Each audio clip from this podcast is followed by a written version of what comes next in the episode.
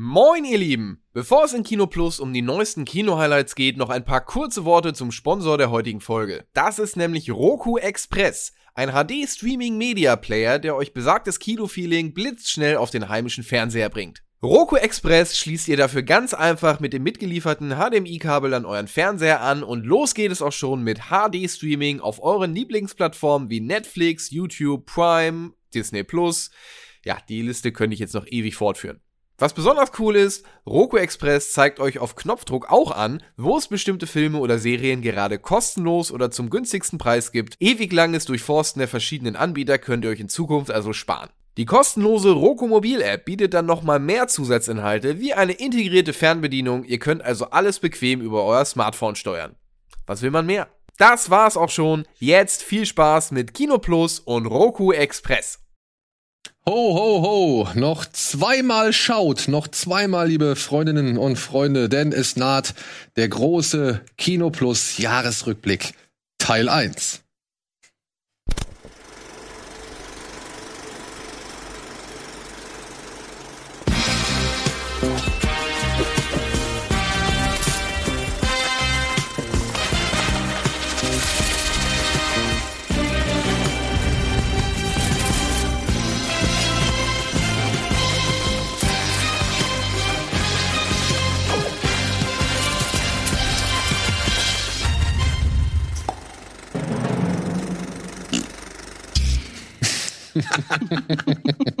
Hallo und herzlich willkommen zur vorletzten Folge Kino Plus in diesem Jahr 2021. Ich sitze heute hier mit Antje, mit Steven, mit Etienne, um über die, ja, liebsten Filme des Jahres 2021 zu sprechen.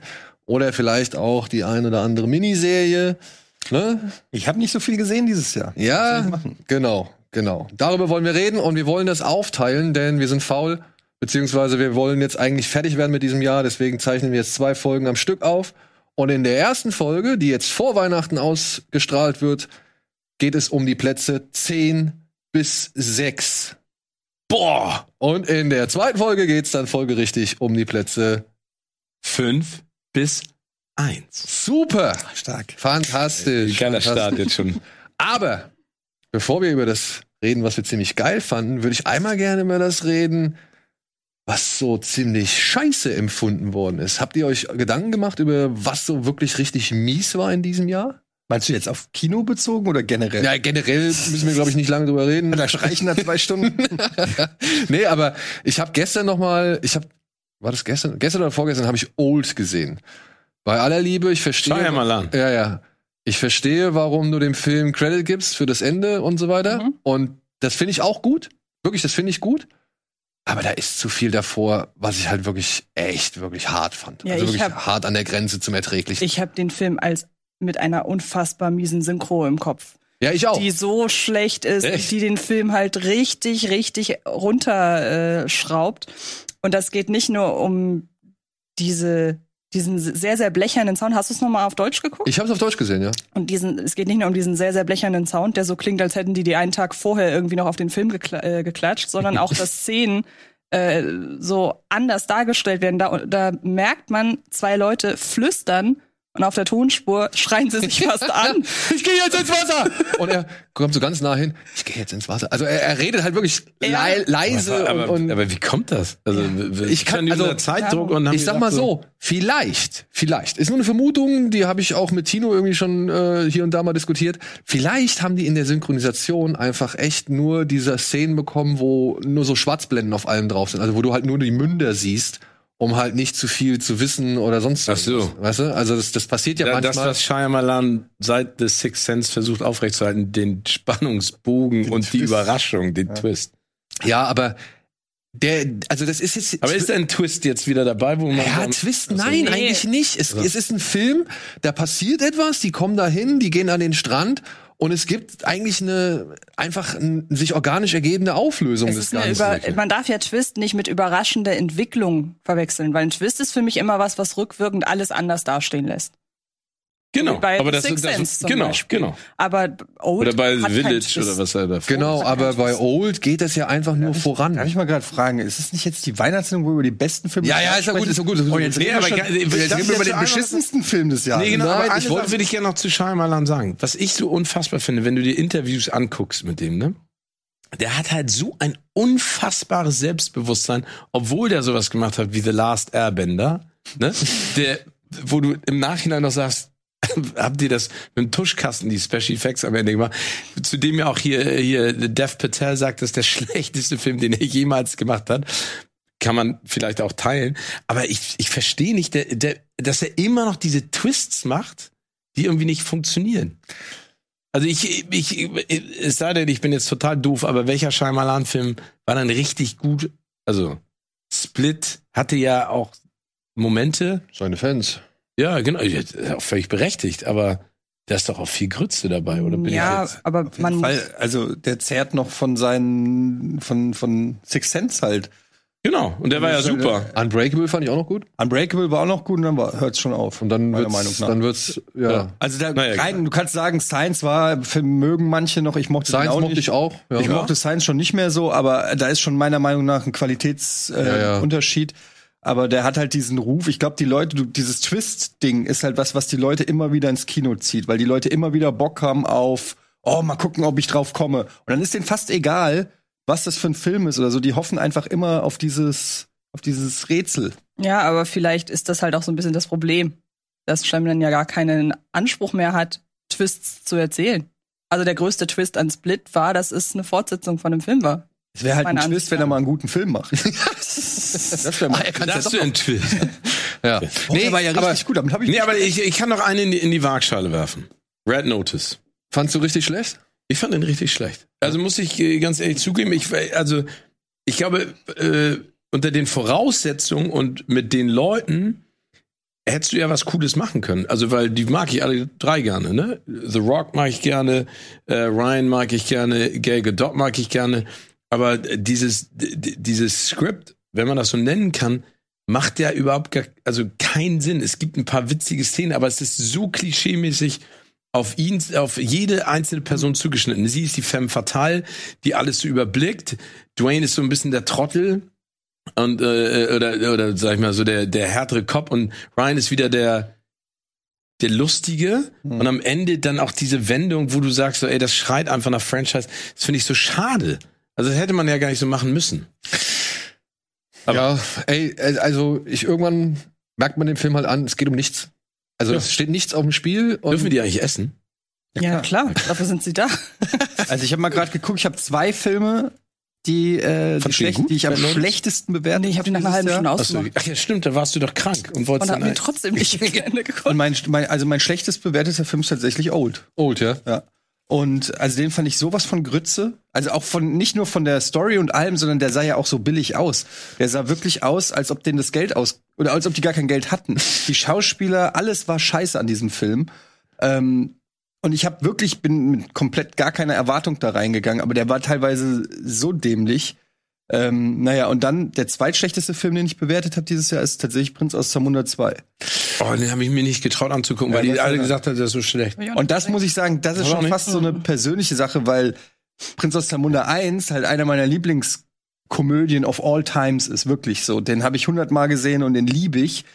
Und äh, die haben sich ja wirklich lang Zeit gelassen, so dass ich die Hoffnung hatte, in irgendeiner Form werden die diesen Spirit noch mal ähm, einfangen und dann ist das wie der Film ist ja wie ein TikTok-Video. also wirklich, das ist wirklich äh, vom Humor her, von der von allem, das ist eine Frechheit. Das ist wirklich ein Cash Grab gewesen.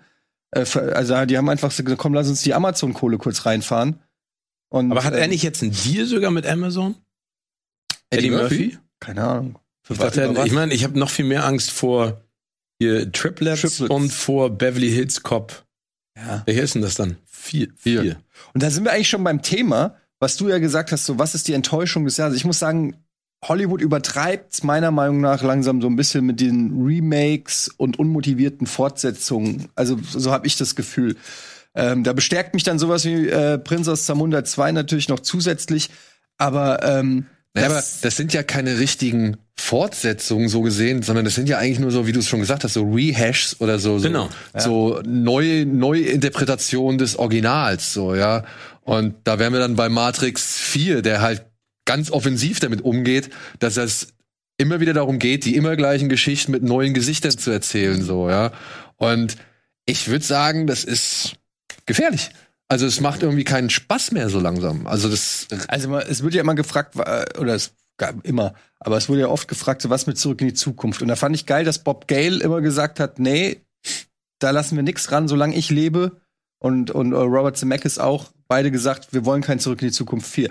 Und da, da kriegt man mittlerweile Respekt von mir, wenn man keinen vierten Teil dreht. Weißt du, Aber, wenn du, aber ich meine dann sowas wie so ein Remake von Kevin Allein zu Haus, ja. wo du so denkst, so, das ist doch ein Film, der ist total zeitlos. Den kannst du, den haben wir geguckt, den können alle Kinder jetzt immer noch gucken, haben genauso viel Spaß. Warum musst du das jetzt neu machen? Aber das ist, glaube ich, das ist ja wie die Nostalgiewelle äh, im Fernsehen, ne? Jetzt kommt Geh aufs Ganze zurück mit dem Song. TV Wetten, das sind alle Dalli durchgedreht. Dalli haben sie, glaub ich, TV noch. Total, Dalli Dalli machen die. Da ist es, glaube ich, noch was anderes, weil ich glaube, die Leute so ein bisschen dieses Nostalgiegefühl wieder haben wollen. Ist ja auch okay. Kann man Aber auch das machen. ist die Frage. Gucken das Leute, die es früher geil fanden? Oder guckt, also wenn jetzt Geh aufs Ganze, ja, äh, kommt, gucken das die Leute, die früher Geh aufs Ganze geguckt haben, oder gucken das Leute, die, die Geh aufs Ganze gar nicht Ja, ich glaube, kennen? beim Fernsehen ist noch was anderes. Ich glaube, dass du damit nicht mehr, also die 20-Jährigen erreichst du nicht mit einer, Ja. mit einer äh, neuen Spielshow. Fassung von Geh aufs Ganze, ne? Also schon eher für die Älteren. Ja, genau. Und ich, und ich finde, das Problem aber bei, über die Filme, über die wir auch gerade gesprochen haben, ist, das ist ja so ein bisschen wie der, und da kommen wir wieder zu dem, unserem beliebten Thema, wenn du den Neuanfang von Star Wars anguckst, ne? der war der Anfang. G genau, aber, aber da war ja auch die Problematik, das haben wir auch in vielen Diskussionen schon besprochen, dass sie versucht haben, so die, die, die alten Star Wars Fans mit abzugreifen, indem sie so ein paar Dinge wieder eingebaut haben, dass du sagst, ah, ja, stimmt und wie cool und das, das fand ich noch okay. Ich fand es einfach nicht kreativ. Und jetzt bei Prinz aus Zamunda, was du erzählt hast, ich liebe den Film auch, den ersten. Ne? Und das, was ich vom zweiten gehört habe, ist, ist eher im Prinzip, es gibt keine Idee und es ist einfach so, der, der Humor passt auch einfach gar nicht mehr. Ja. Ne? Also und, und das und Matrix habt ihr, glaube ich, gesehen gestern. Ja. Da habe ich Respekt vor, mir den anzugucken, weil ich einfach die ganze Zeit denke, warum so etwas aufwärmen, wenn du nicht echt dir mal überlegst, was kannst du Neues an den Tisch bringen? Das verstehe ich nicht. Was ich halt an der, ich will kurz auf diese Star Wars Sache natürlich eingehen, weil ich finde es interessant, was du sagst, weil es wird immer so davon ausgegangen, dass wenn man alte Fans abholt, abholen will, muss Genau. man denen auch alte Sachen anbieten. Und ich als Star Wars Fan wäre komplett zufrieden gewesen, wenn man einfach eine geile neue Geschichte erzählt. Natürlich muss die irgendwie in den Kanon passen und in die Welt, also dass die Welt natürlich gewisse Regeln und Sachen aufgestellt hat, die ich dann auch erwartet, dass die in den weiteren Filmen vorkommt, das ist klar, aber ich brauche nicht jede zweite Szene ein Augenmerk. Wisst ihr noch damals bei Empire Strikes Back? Und das ist das, was was mich auch an diesen Fortsetzungen und und so äh, an diesen Rehashs, wie du es genannt hast, merkt, nervt. Das ist halt entweder reiner Fanservice oder einfach, es werden die gleichen Stories nochmal im Prinzip erzählt, aber wo sind denn die wirklich geilen Geschichten? Wo ist denn mal einer, der sich was ausdenkt in diesen Universen? Also ich glaube, das ist auch ein Grund, warum Spider-Man jetzt der neue so erfolgreich ist. Ich will jetzt nicht zu viel verraten, aber da haben sie wenigstens mal, deshalb fand ich den auch ganz gut, auch wenn er die gleichen Probleme hat wie alle Marvel-Filme, aber da fand ich wenigstens mal, haben sie mal gespielt mit den Möglichkeiten, die dieses Universum irgendwie Bietet, bietet, ja, anstatt noch mal zu zeigen, wie Spider-Mans Kostüm Ja, aber das ist diese Angst, die ich auch nicht nachvollziehen kann. Ja, Diese, dieser Schiss, Vorsicht, ne? ne? Also, aber das, ich glaube, das wird sich so und so alles ändern. Ich meine, es ist natürlich auch immer abhängig vom jeweiligen Standpunkt oder von der jeweiligen, von den jeweiligen Sehgewohnheiten oder Geschmack, ist klar. Aber ich finde halt zum Beispiel, ja, Ghostbusters und Spider-Man haben es meiner Ansicht nach besser hingekriegt, diesen Schulterschluss, den ja jetzt so viele Filme versuchen. Und vielleicht ist es ja einfach so, dass Hollywood gerade probiert, wie kriegen wir es am besten hin? Wir haben es mit Star Wars angefangen. Der kriegen wir was am besten hin? ja, dass wir sowohl die alten Fans glücklich machen, als auch jede Menge neue Fans ins Kino locken, weil darum geht's ja. Aber es ist ja eigentlich genau die gleiche, das gleiche Phänomen wie bei der Musik, wenn man mal überlegt, was aktuell so im Radio läuft und alles. Da werden auch alte Songs, teilweise wird einfach nur ein neuer Beat drunter gelegt. Und äh, es sind aber Songs irgendwie aus den 80ern, 70ern und so weiter. Und ähm, ich habe neulich mit jemandem gesprochen über dieses, ja, nennen wir es Phänomen. Und es war eigentlich immer so, bevor dann quasi eine neue Inno oder oder eine neue neue äh, Musikströmung dann irgendwie begonnen hat. Die haben erstmal ganz viel Altes neu aufgelegt und dann kam irgendwas Neues und vielleicht ist das ja auch gerade im Film ähnlich. Ja, hoffen wir es. Mal hoffen wir es. Weil ich meine, äh, Matrix, ne? Also nur mal jetzt als Beispiel.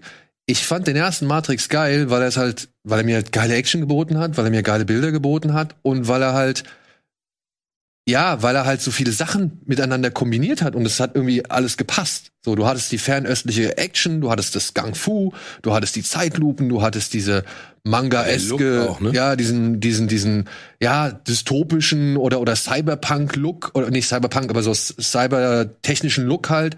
Und das, das, das floss alles zusammen, plus noch die Bibel, die da mit reingeflossen ist und andere. Das war mir sehr wichtig. Ja, ja, nein, aber ich sag, ich sag mal genau, das ist das Ding. Das war uns ja nicht damals wichtig, dass da so viel Philosophie drin war. Es war nur cool, dass all das, was wir geil fanden und was wir so in der Art vielleicht noch nie so vor, vorher gesehen hatten, dass das sogar noch angereichert war mit einigen netten philosophischen Happen, die man sich so ein bisschen selbst dann erschließen und erarbeiten und entschlüsseln konnte. Und dass einfach das richtig viel zusammenkam. Bei dem neuen Matrix kriege ich einfach nur das Gleiche nochmal, ja, nur halt so ein bisschen in abgewandelter Form, ein bisschen Ja, schwächer. was du sagst, das Besondere bei Matrix 1 war, dass es was Neues halt war. Eine neue IP, neues Franchise. Es war einfach was komplett Neues. Genau, was komplett Neues. Neue Charaktere, neue sie- Story, neue Welt, neue alles. Naja, aber also ähnlich wie bei Star Wars Krieg der Sterne, ne, wo halt geremixed wurde, wo halt wirklich viele Einflüsse genommen wurden, die Samurais und, und was weiß ich, die Ritter und so. Und daraus wurde was Neues erschaffen. Bei, bei Matrix auch. Ja, die, die, die, Mangas, die Cyberpunks, die was weiß ich, das Hacker, äh, das Hackertum und so weiter, das wurde alles genommen, die, die Wire-Fu-Action, also diese, diese, diese Wire-Technik aus dem Kung-Fu-Film und so weiter, das wurde genommen und nochmal auf ein neues Level gehoben, weißt du? Also da wurde Tarantino hat die ganzen äh, Pulp-Romane und, und Gangsterfilme aus alten, aus alten Sachen genommen, hat diese Figuren einfach durch den Fleischwolf gedreht, hat sie neu bereichert, hat was genommen, was schon bereits da war und es geremixed und daraus was Eigenes erschaffen. Das fehlt meiner Ansicht nach. Ja, weil es einfach nur genommen wird und es wird vielleicht ein bisschen drüber gemalt, aber das war es dann so in, in, in, in, ja, in Sachen Kreativität oder in Sachen Neuentwicklung. Und das ist halt, glaube ich, Aber das gerade ist eine Schwierigkeit. Die Ja, aber ich glaube, es ist ein totales Studioproblem. Dann können wir ja gleich mal auf die positiven Ereignisse dieses Jahres zu sprechen kommen. Aber wenn du dir auch jetzt zum Beispiel so einen Film anguckst wie Jungle Cruise, ne? Ähm, mit, mit Dwayne The Rock Johnson und Emily Blunt, da siehst du einfach, dass sie versuchen, so wie Pirates zu sein, ne? Also so wie Fluch der Karibik. Aber warum war Fluch der Karibik der erste Film so unfassbar erfolgreich und auch das, was danach vielleicht noch kam? Weil sie Nummer eins jemanden hatten wie Johnny Depp, der so einen Piraten komplett anders darstellt. Nummer zwei, weil, glaube ich, diese ganze Welt total spannend war, aber auch ja nicht, der erste ist ja nicht zugebombt mit CGI. Und wenn du dir dann Jungle Cruise anguckst, ist von allem wieder viel zu viel da. Ne? Also ich habe zeitweise farblich, kam ich in diesem Dschungel gar nicht mehr klar, wenn sie in diesem Wunderbaum klettern, was da alles passiert. Und da gebe ich dir total recht. Ich glaube, die haben, also ich glaube, jedes Studio sucht kontinuierlich danach, dass sie irgendein so Franchise wiederbeleben können, um richtig Asche zu machen. Oder sagen, wir machen vielleicht eine neue Tüte auf, aber orientieren uns an etwas, was es schon mal gab, erfolgreich. Anstatt, und da das siehst du ja äh, überall, es gibt so viele gute Filme auch oder Serien, lieber so viele originäre Ideen, wo ich nicht verstehe, das kostet einen Bruchteil des Geldes, ne? Und es ist vielleicht vom Risiko manchmal ein bisschen gewagt, aber ich glaube, dass jeder einen guten Stoff finden kann. Und da, da, das nervt mich, genauso wie dich. Mich nervt, dass ein Film wie, keine Ahnung, Matrix, was hat er wieder gekostet? 200 Millionen? Was weiß ich. Nö, ich glaube, der war nicht so. Ja, aber das ist doch äh, rausgeschmissenes Geld. Jungle Cruise. ich meine, Aber interessant, dass du die Musikbranche auch erwähnt hast, weil in der Videospielbranche ist es ja noch krasser. Da kommen nur noch Remakes von, von alten Spielen raus. Ne? Also jetzt GTA zum äh, eine der erfolgreichsten Spielreihen. Anstatt dass die GTA 6 rausbringen, bringen sie nach wie viel Jahre ist es jetzt her? Sechs Jahre oder so? Ach, GTA 3, ne? Äh, mal raus, springen sie jetzt in der Vice City und so in so einer Compilation und auch ultra schlecht und verbuggt und so weiter. Die, äh, also das ist nur ein Beispiel für die vielen, vielen Remakes und Remixe. Ähm, aber so richtig neue IPs, neue Ideen kannst du halt an einer Hand abzählen. Selbst Nintendo, die früher als die großen Innovatoren äh, galten in der Videospielbranche, Ja, wo du dich darauf verlassen konntest, dass jedes Jahr ein Blockbuster äh, auf, rauskommt, wo alle anderen gucken, wow, was macht Nintendo? Bringen nur hier Mario Party 6, Mario Kart 17, äh, neue Figuren für Smash Brothers, aber neues Mario. Wirklich ein richtig neues Mario-Spiel kommt vielleicht alle sechs oder sieben Jahre. Und das liegt auch daran, dass alle das Risiko scheuen. Ne? Egal, ob das in der Musikbranche ist, ob das in der Filmbranche ist, in der Videospielbranche, also das gesamte Medienwelt scheut im Prinzip, wir haben es beim Fernsehen gehabt, alle haben Schiss, irgendwas Neues zu machen, zu machen, weil die Gefahr dann groß ist, dass es floppt. Und irgendwie will man lieber auf Nummer sicher gehen und Sachen machen, wo man zumindest weiß, das hat schon mal funktioniert. Dann machen wir die- lieber eine dann macht Variante irgendjemand davon. was Neues und dann werden es alle kopieren. Ja. Ja, Matrix nur kurz, ich fand den mittelmäßig. Ja, Ja. ich auch. Ich habe den Daumen schon von Antje Ja, gekriegt. tolle erste Stunde. Ja, Und fängt wirklich tolle erste Stunde, fängt gut an, greift das Thema schön auf. Manchmal ein bisschen zu, bisschen zu selbstverliebt fand ich schon hier Mhm. und da. Aber trotzdem, ein guter Ansatz. Aber dann irgendwann wird's halt echt, weiß nicht, zu lang, zu egal, zu viel Erklärung. Und Ich da habe muss nur eine Frage, kommt der Merowinger wieder? ja, Nice. Vom gleichen Und der ist aber zwei Stunden 40. Ja, äh, nee, äh, 148 Minuten. Zweieinhalb, ja. ja, also wie gesagt, nach 90 Minuten habe ich gedacht, okay, jetzt könnte es eigentlich vorbei sein. Guck auf die Uhr, stell fest, fuck, das geht noch eine Stunde. Und dann wurde es halt irgendwann, ey, war's mir echt egal. Es war mir, es war mir wirklich egal, weil es im Prinzip, ihr kennt den ersten Film, ihr kennt jetzt den, den neuen Film so. Also das ist, wie gesagt, schöne anfängliche erste Stunde und schöne Ideen drin, ja, weitergesponnen und auch mal ein bisschen drüber nachgedacht, aber mehr als auf dem Status quo wird nicht verharrt. Darf ich auch noch kurz ein paar schlechte Filme rein? Ach so, ja. Weil ich habe, ich weiß es nur deshalb, weil ich gerade ein Video dazu aufgenommen habe. Ähm, Blood Red Sky, dieser Netflix-Film im Flugzeug. Ja, kann ich verstehen. Oh, Ich konnte ihm was abgewinnen. vor allen Dingen, nein, ich kann auch verstehen, wenn man dem was abgewinnen kann, aber da habe ich halt irgendwann auf der Leinwand nichts mehr gesehen und nur noch Gekröse gehört und das fand ich halt super ätzend. Dann ähm, Monster Hunter, Oh ja, der war auch nicht gut. Das ist der mit der Jovovic. Ja. ja, genau, äh, typischer schlechter Paul W. S. Anderson. Und was ich so geguckt habe, waren die Meinung bei den Gamern und Gamerinnen auch sehr gespalten. Ich weiß nicht, ob du, du bist ja noch mehr drin. Ja, du, ich habe den mit einem der größten Monster, Monster Hunter, Monster, Monster Hunter Fans überhaupt geguckt Und mit selbst, Rand. und selbst der war ja nicht Und Rand. mit Rand geguckt. Ich habe den mit Rand geguckt, ja. ähm, Buddy Games, Ja, unfassbar unerträgliche, ist das? ätzende Komödie. Von ähm, Josh Duhamel. Ja, über ein paar äh, Kumpels, die sich angeblich einmal im Jahr treffen und irgendwelche ja. Mutproben machen Ah, und Also, ganz, ganz äh, widerlicher, ätzender, vom Humor her weit hinter So richtig- 2021 gebliebener Film. Und aber am furchtbarsten Neil Marshalls, wie hieß der noch, dieser Hexenfilm? Ah, äh, The Reckoning. Reckoning. ähm, muss man gar nicht mehr groß irgendwie zu sagen. Ein Typ, der eigentlich nur seine Lebensgefährtin ästhetisch in Szene setzen wollte, während sie gefoltert wird. oh, das ist aber auch. Aber von ihr, ne? Macht das nicht auch äh, der Wendler jetzt mit seiner Freundin? ich habe nur eine Fußmassage gesehen. Achso, ich hab, Okay, Denn ich bin du Onlyfan. ich, Muss mal wieder auf die Telegram-Seite gehen vom Wendler. Nee, musste OnlyFans abonnieren. Ach so, Onlyfans. Das So. waren meine. Ja, das waren auch wirklich ein paar, äh, alles andere als Highlights, würde ich behaupten. So, aber vielleicht findet ihr das eine oder andere Highlight bei unserem ähm, Sponsor.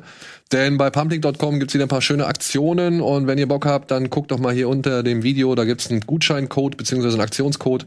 Wenn ihr da eine Bestellung tätigt und Kino Plus, glaube ich, eingebt, dann gibt's was obendrauf umsonst. Und ansonsten haben die, wie gesagt, so ein paar schöne Aktionen mit mehreren T-Shirts zum schmalen Preis. Und dann kriegt ihr unter anderem solche Dinge wie den hier. Gut. Und damit kommen wir zu dem, was sich in diesem Jahr doch wirklich gelohnt hat.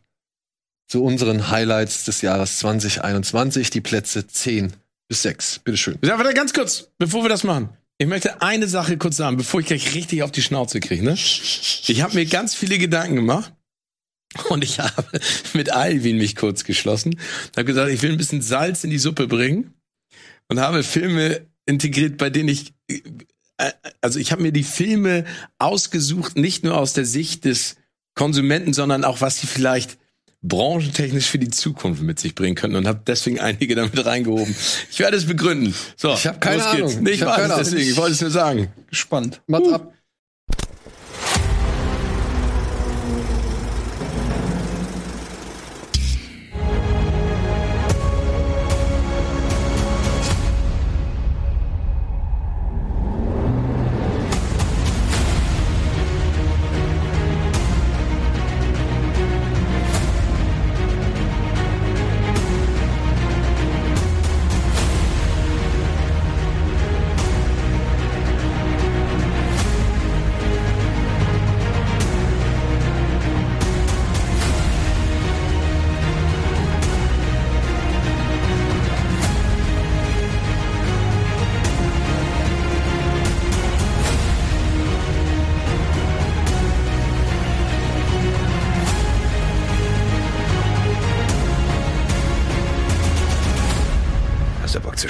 Komm und hol ihn dir.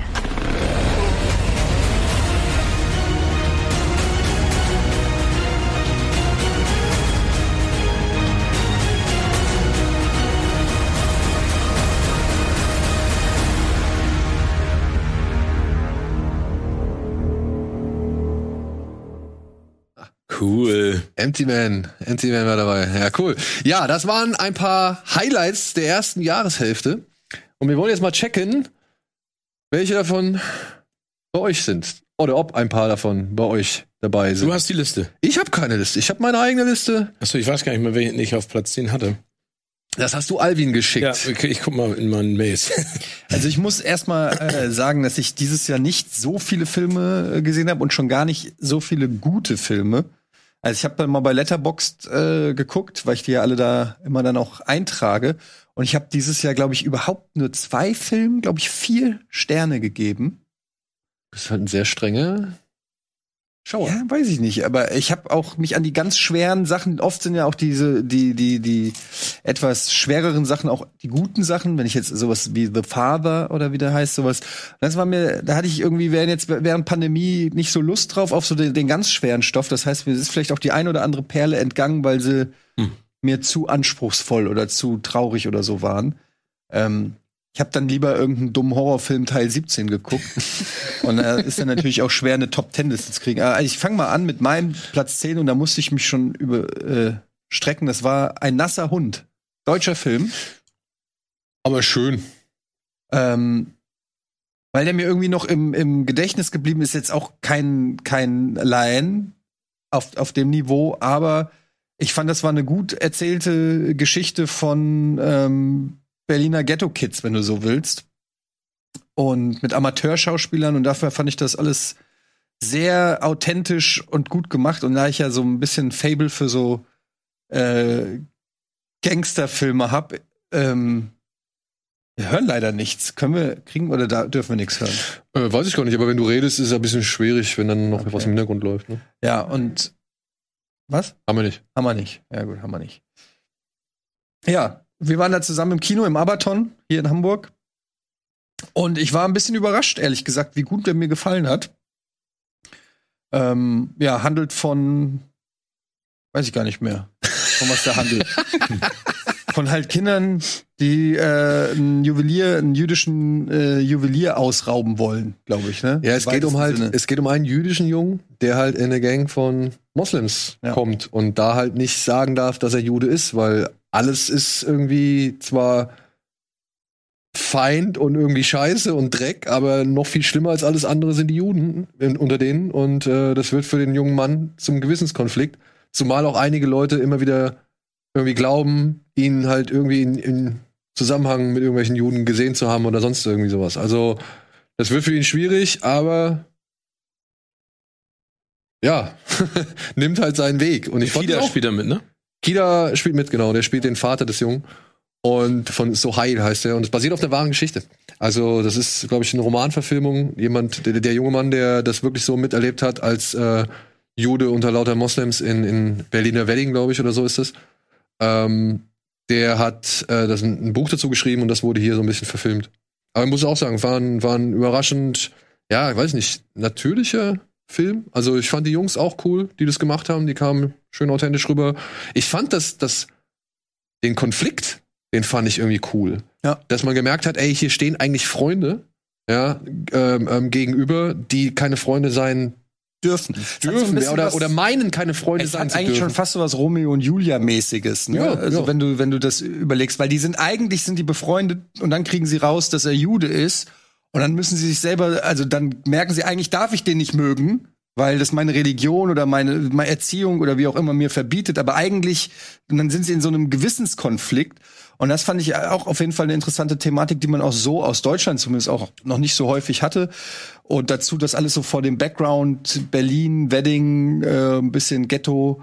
Ähm, Cool. Ja, fand ich schon ein guter Film. Hast du den gesehen? Ich habe ihn auch gesehen. Und was du schon sagst, ähm, ich mochte den Konflikt auch im Hinblick darauf, dass ich glaube, dass er sehr realistisch ist in Deutschland in diesem Milieu. Und auch wenn die Schauspielleistung hin und wieder ein bisschen holprig war, haben sie das trotz, haben sie trotzdem irgendwie diese Sprache tatsächlich gefunden, die in so einem Milieu gesprochen wird. So. Ja, das freut ma- mich, dass der hier ist. Mein Platz 10. Steven. Du. Ich. Mein Platz 10 ist äh, tatsächlich Titan. Von Julia Ducournau. Ich hatte ein bisschen gehadert mit mir, nehme ich den wirklich mit rein und ich weiß nicht, habe ich den Film wirklich komplett äh, entschlüsselt und dekodiert. Ich will nicht behaupten, dass ich alles in diesem Film verstanden habe, ja, was in, in Sachen, was nicht, Transhumanismus und Genderfluidität und ja auch äh, Dekonstru Dekonstruktion des Männlichkeitsbildes und so angeht. Will ich gar nicht behaupten. Aber ich bin morgens um, weiß ich nicht, halb sieben, glaube ich, nach Hannover gefahren, um mir diesen Film anzugucken, weil es keine Pressevorführung in Hamburg gab, die ich hätte wahrnehmen können, denn zu dem Zeitpunkt der Hamburger Pressevorführung war ich im Urlaub oder wäre ich schon im Urlaub gewesen. Also bin ich halt nach Hannover gefahren von Hamburg aus, morgens früh, um mir diesen Film anzugucken. Und ich war echt am Arsch und ich sitze im Kino Ja, was ist das? Sieht interessant aus. und ich sitze im Kino und dieser Film hat mich wirklich so durchgepeitscht. Ja, also ich bin immer wieder aufs Neue, wurde ich irgendwie gepackt, war entweder fasziniert, hab gerätselt, was los ist, war angeekelt oder Oh, das halt, mit dem Raw-Leuten? ja, ja, das ist von der Regisseurin, die Raw gemacht hat. Es geht hier um eine junge Frau, Maxim heißt sie, glaube ich, die ja in Notwehr oder auch weniger Notwehr einen Mann umbringt und sich dann fortan so gesehen auf der Flucht befindet. Sie hat Sex mit einem Auto und taucht dann irgendwann bei einer Feuerwehrmannschaft unter. Hast du gerade gesagt, sie hat Sex mit einem Auto? Sie hat Sex mit einem Auto und taucht dann irgendwann bei einer Feuerwehrmannschaft unter, indem sie sich als der seit ewigen Jahren verschollene Sohn des Feuerwehrhauptmanns ausgibt. Und daraus entsteht ein bizarrer Film, der sich in zwei Hälften aufteilen lässt, der nicht unbedingt wirklich schlüssig zusammenfindet oder plausibel zusammenfindet, aber der mir mit seinen Themen, mit seinen Bildern, mit seinem Ekel und seiner Härte und aber auch mit seiner Zärtlichkeit echt gefallen hat und der mich echt beeindruckt hat. Titan. Titan. Noch nie Ja. gehört. Also ich Nein? habe den auch gesehen und ich, ähm, ja, das ist ja nicht so unbedingt das Genre, in dem ich mich pudelwohl fühle, aber ich fand den interessant. Also ich fand den, äh, das klingt so komisch, ich fand den herausfordernd als, Mhm. als Guckender.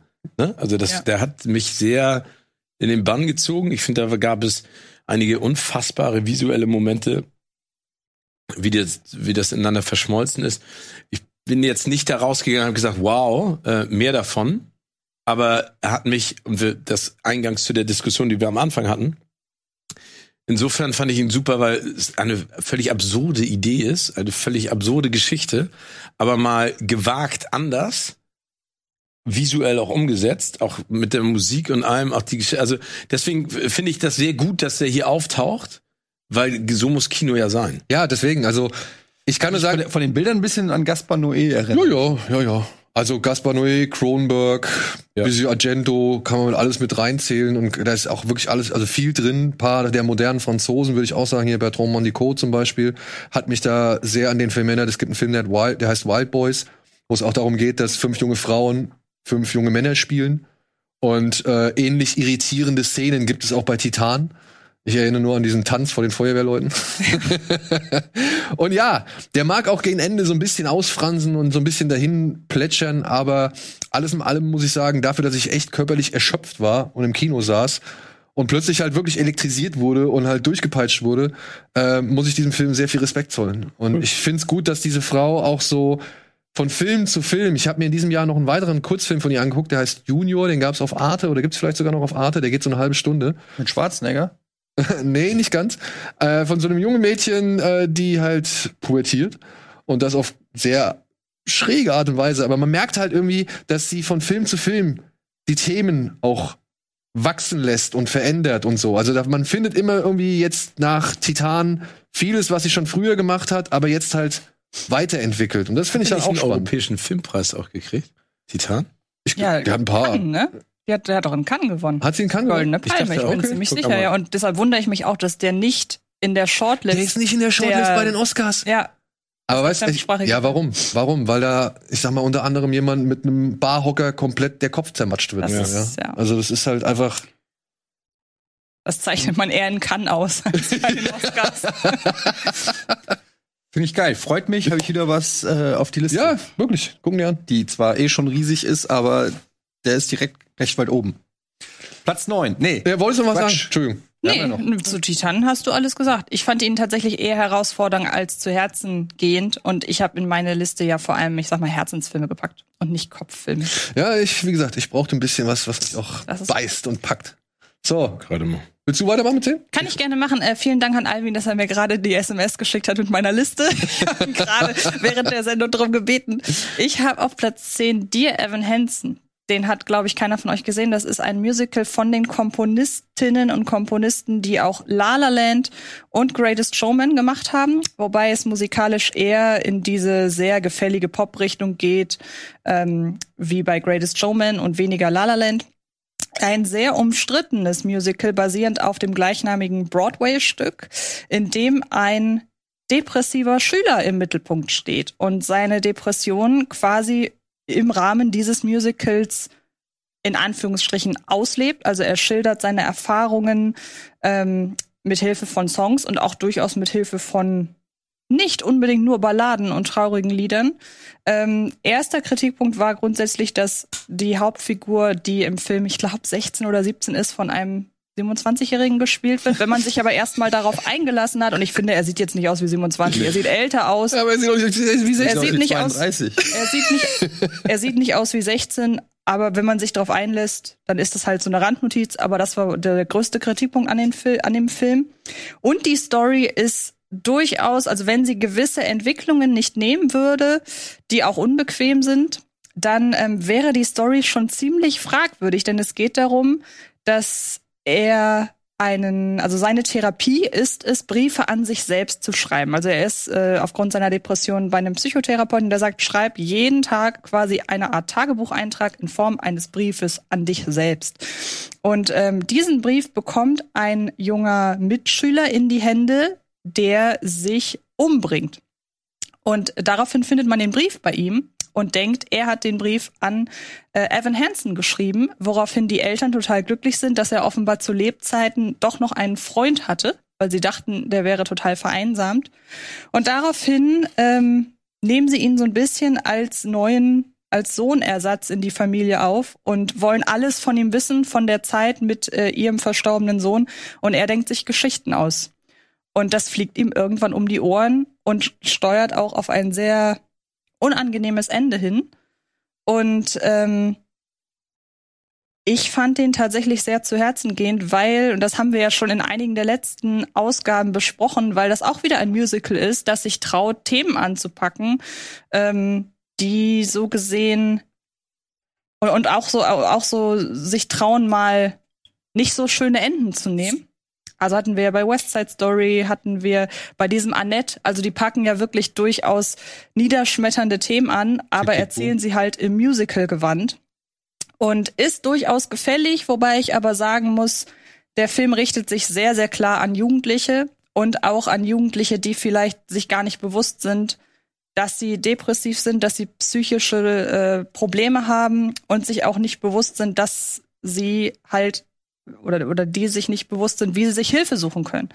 Und ähm, deshalb finde ich die Art der Zugänglichkeit, die sicher so die ein oder andere Ecke und äh, Kante vermissen lässt außerhalb der Story, finde ich gut, weil ich glaube, dass es genau die Leute anspricht, die es ansprechen soll.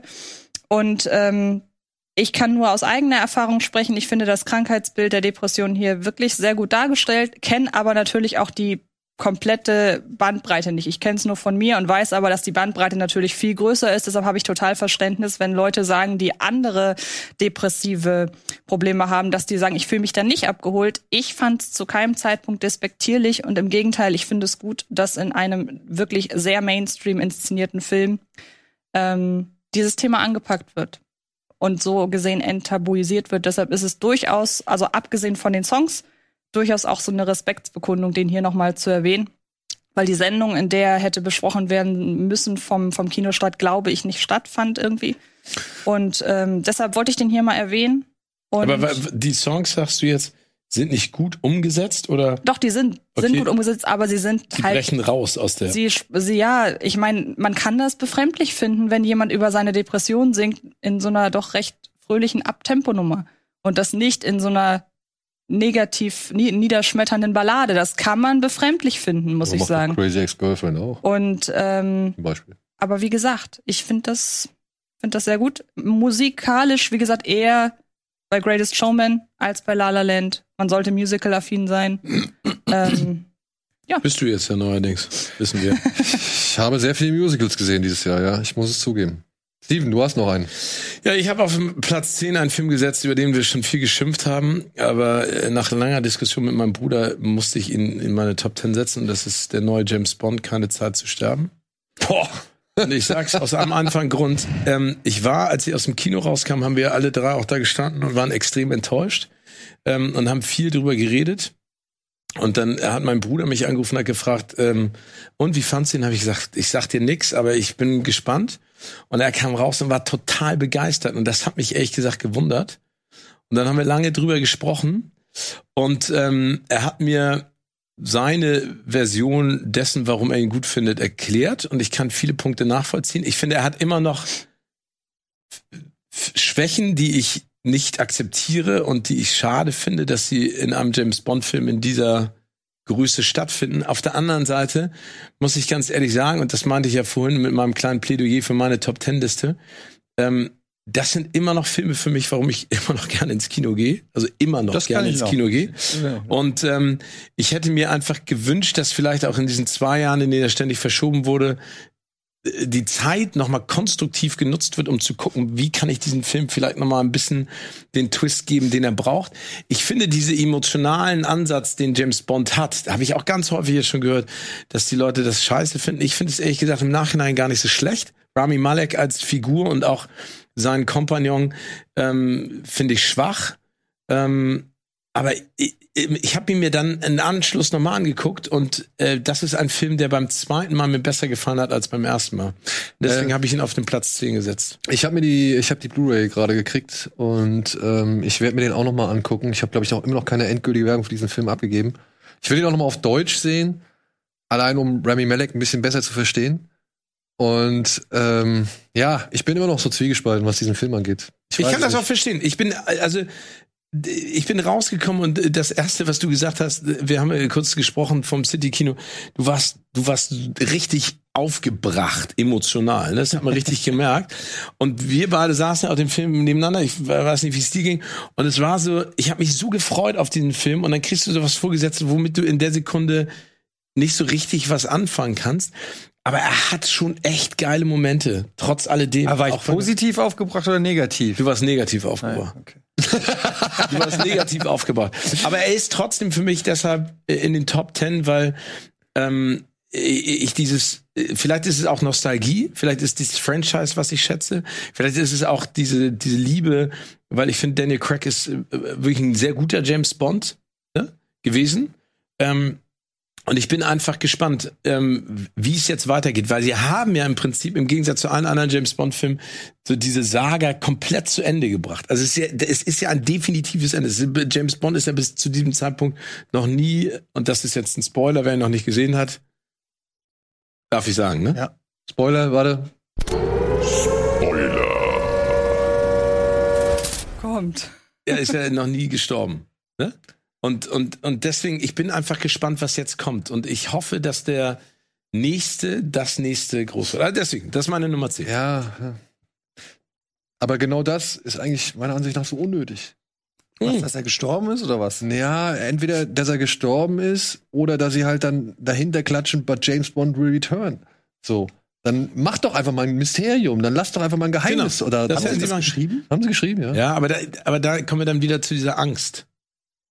Ja, aber trotzdem, Alter, wenn jetzt ein neuer Bond kommt, da gehen doch trotzdem alle Leute rein. Wir wissen doch, was Bond ist. Ja. Darauf esse ich Lass den Steven jetzt in Ruhe. Ja, ich lasse Steven in Ruhe. So. Komm. Aber es war einfach echt schön groß gedachtes Kino. Und ich verbinde mit dem Film, ich fand ihn auch überhaupt nicht perfekt und er wird auch in meinen Top 10 nicht auftauchen, auch in meinen Top 40 nicht oder was auch immer. Aber ich verbinde mit dem Film einfach einen schönen Kinobesuch, weil der Saal voll war für Corona-Verhältnisse. Ähm, weil ich anschließend mit einer total euphorischen Mutter aus dem Saal gekommen bin. Und das überträgt sich nun mal auch auf die, die Stimmung, wenn die Leute um dich herum das irgendwie gut fanden. Und ähm, ich habe ihn auch zweimal gesehen, bin beim zweiten Mal auch positiver raus. Schade, dass der sein Feuer halt so früh äh, verschießt mit dieser großartigen Verfolgungsjagd mit dem Auto und äh, da auf dieser, äh, was eine Brücke, also auf diesem, ne? Ja. Ähm, der hätte halt einfach eine Dreiviertelstunde kürzer sein können und äh, nicht so zwanghaft Sachen aufgreifen, die eigentlich keinen mehr interessiert hat. Und Rami Malek hat auch keiner gebraucht. Also. Nee. Das finde ich auch der größte Schwachpunkt an diesem Film ist der fehlende Antagonist und das ganze letzte Drittel, das Hm. äh, echt, also abgesehen von dieser sehr emotionalen Abschiedssequenz, die ja, wenn man wenn man sich drauf einlässt, dann ist es gut gemacht, ne? Und finde ich auch in die Story einigermaßen eingebettet. Aber Remy Malek und diese komische Botanik-Mafia, die er da hat, also, das war, das hat mich überhaupt nicht abgeholt. Ja, aber, ja, aber ich, Also ich, da fand ich das am Anfang noch, diese Szene mit, wo er die Maske hat in dem Eis, in der einsamen Hütte, so, das fand ich stimmungsvoll und irgendwie, das hat mich auch gecatcht, da wollte ich mehr wissen. Am Ende wurde es äh, einfach albern. Das stimmt. Also ich, ich, also ich widerspreche nicht den Argumenten, die ihr aufführt, warum der Film nicht das ist, was er ist. Aber ich habe wirklich ganz viele Leute gesprochen, die ihn wirklich richtig gut finden. Ey, Ne? wir müssen uns Und- ja auch nichts vormachen. Den Film haben, ich habe es glaube ich gestern nochmal nachgelesen, 5,9 Millionen Menschen hier allein in Deutschland gesehen. Und das zu Zeiten der Pandemie. Und das muss halt erstmal jemand schaffen. Und ich finde es halt dann wiederum, muss man ja auch sagen, erfreulich, dass es ausgerechnet James Bond ist. Nee, aber, Ja. ich, aber äh, du hast eben so einen schönen Satz gesagt. Vielleicht ist es auch dieser, dieser, dieser äh, Hintergrund, du sitzt in einem Kino, das war das erste Mal wirklich für mich, wo Menschen mit dabei waren, wo die Erwartungshaltung, das war wieder so ein schönes Gefühl, vielleicht lebt das auch, schwingt das so ein bisschen mit. Aber wie gesagt, ähm, ich finde, äh, man kann ihn, sollte ihn immer noch kontrovers diskutieren. Es ist bei weitem nicht eine, einer der besten James Bond, aber für mich in diesem Jahr das einfach scheiße war in vielerlei Hinsicht, ne, äh, auch kinotechnisch, sticht er immer noch so ein bisschen raus. Okay. Kannst du deinen Platz 9 schnell in der Hand? Ja, warte mal, ich guck mal, welchen ich Platz Folge 9 machen. gemacht habe. Warte mal. Ähm, Platz 9. Oh, da kriege ich auch auf den Sack. Ähm, weil ich die Person feier und weil ich seinen Erfolg feier. Ich glaube, ich weiß. Ich habe Army of Thieves auf die 9 gesetzt. Okay, Und ich gut. sage euch warum. Ähm, ich ich, ich habe ganz viel mit Matthias in der letzten Zeit zu tun gehabt. Und ich habe mich wirklich lange mit ihm auch drüber unterhalten. Der Film hat für mich ein paar wirklich bemerkenswerte Sachen gut gemacht. Ich finde, es gibt auch Sachen, die schlecht sind. Aber ich, ich feier, und das sage ich ganz im Ernst, ich feier Matthias dafür, was der da gerade jetzt abreißt und was der tut. Ähm, ich finde, er ist ein wirklich großartiger Schauspieler. Mit der richtigen Rolle ist er super.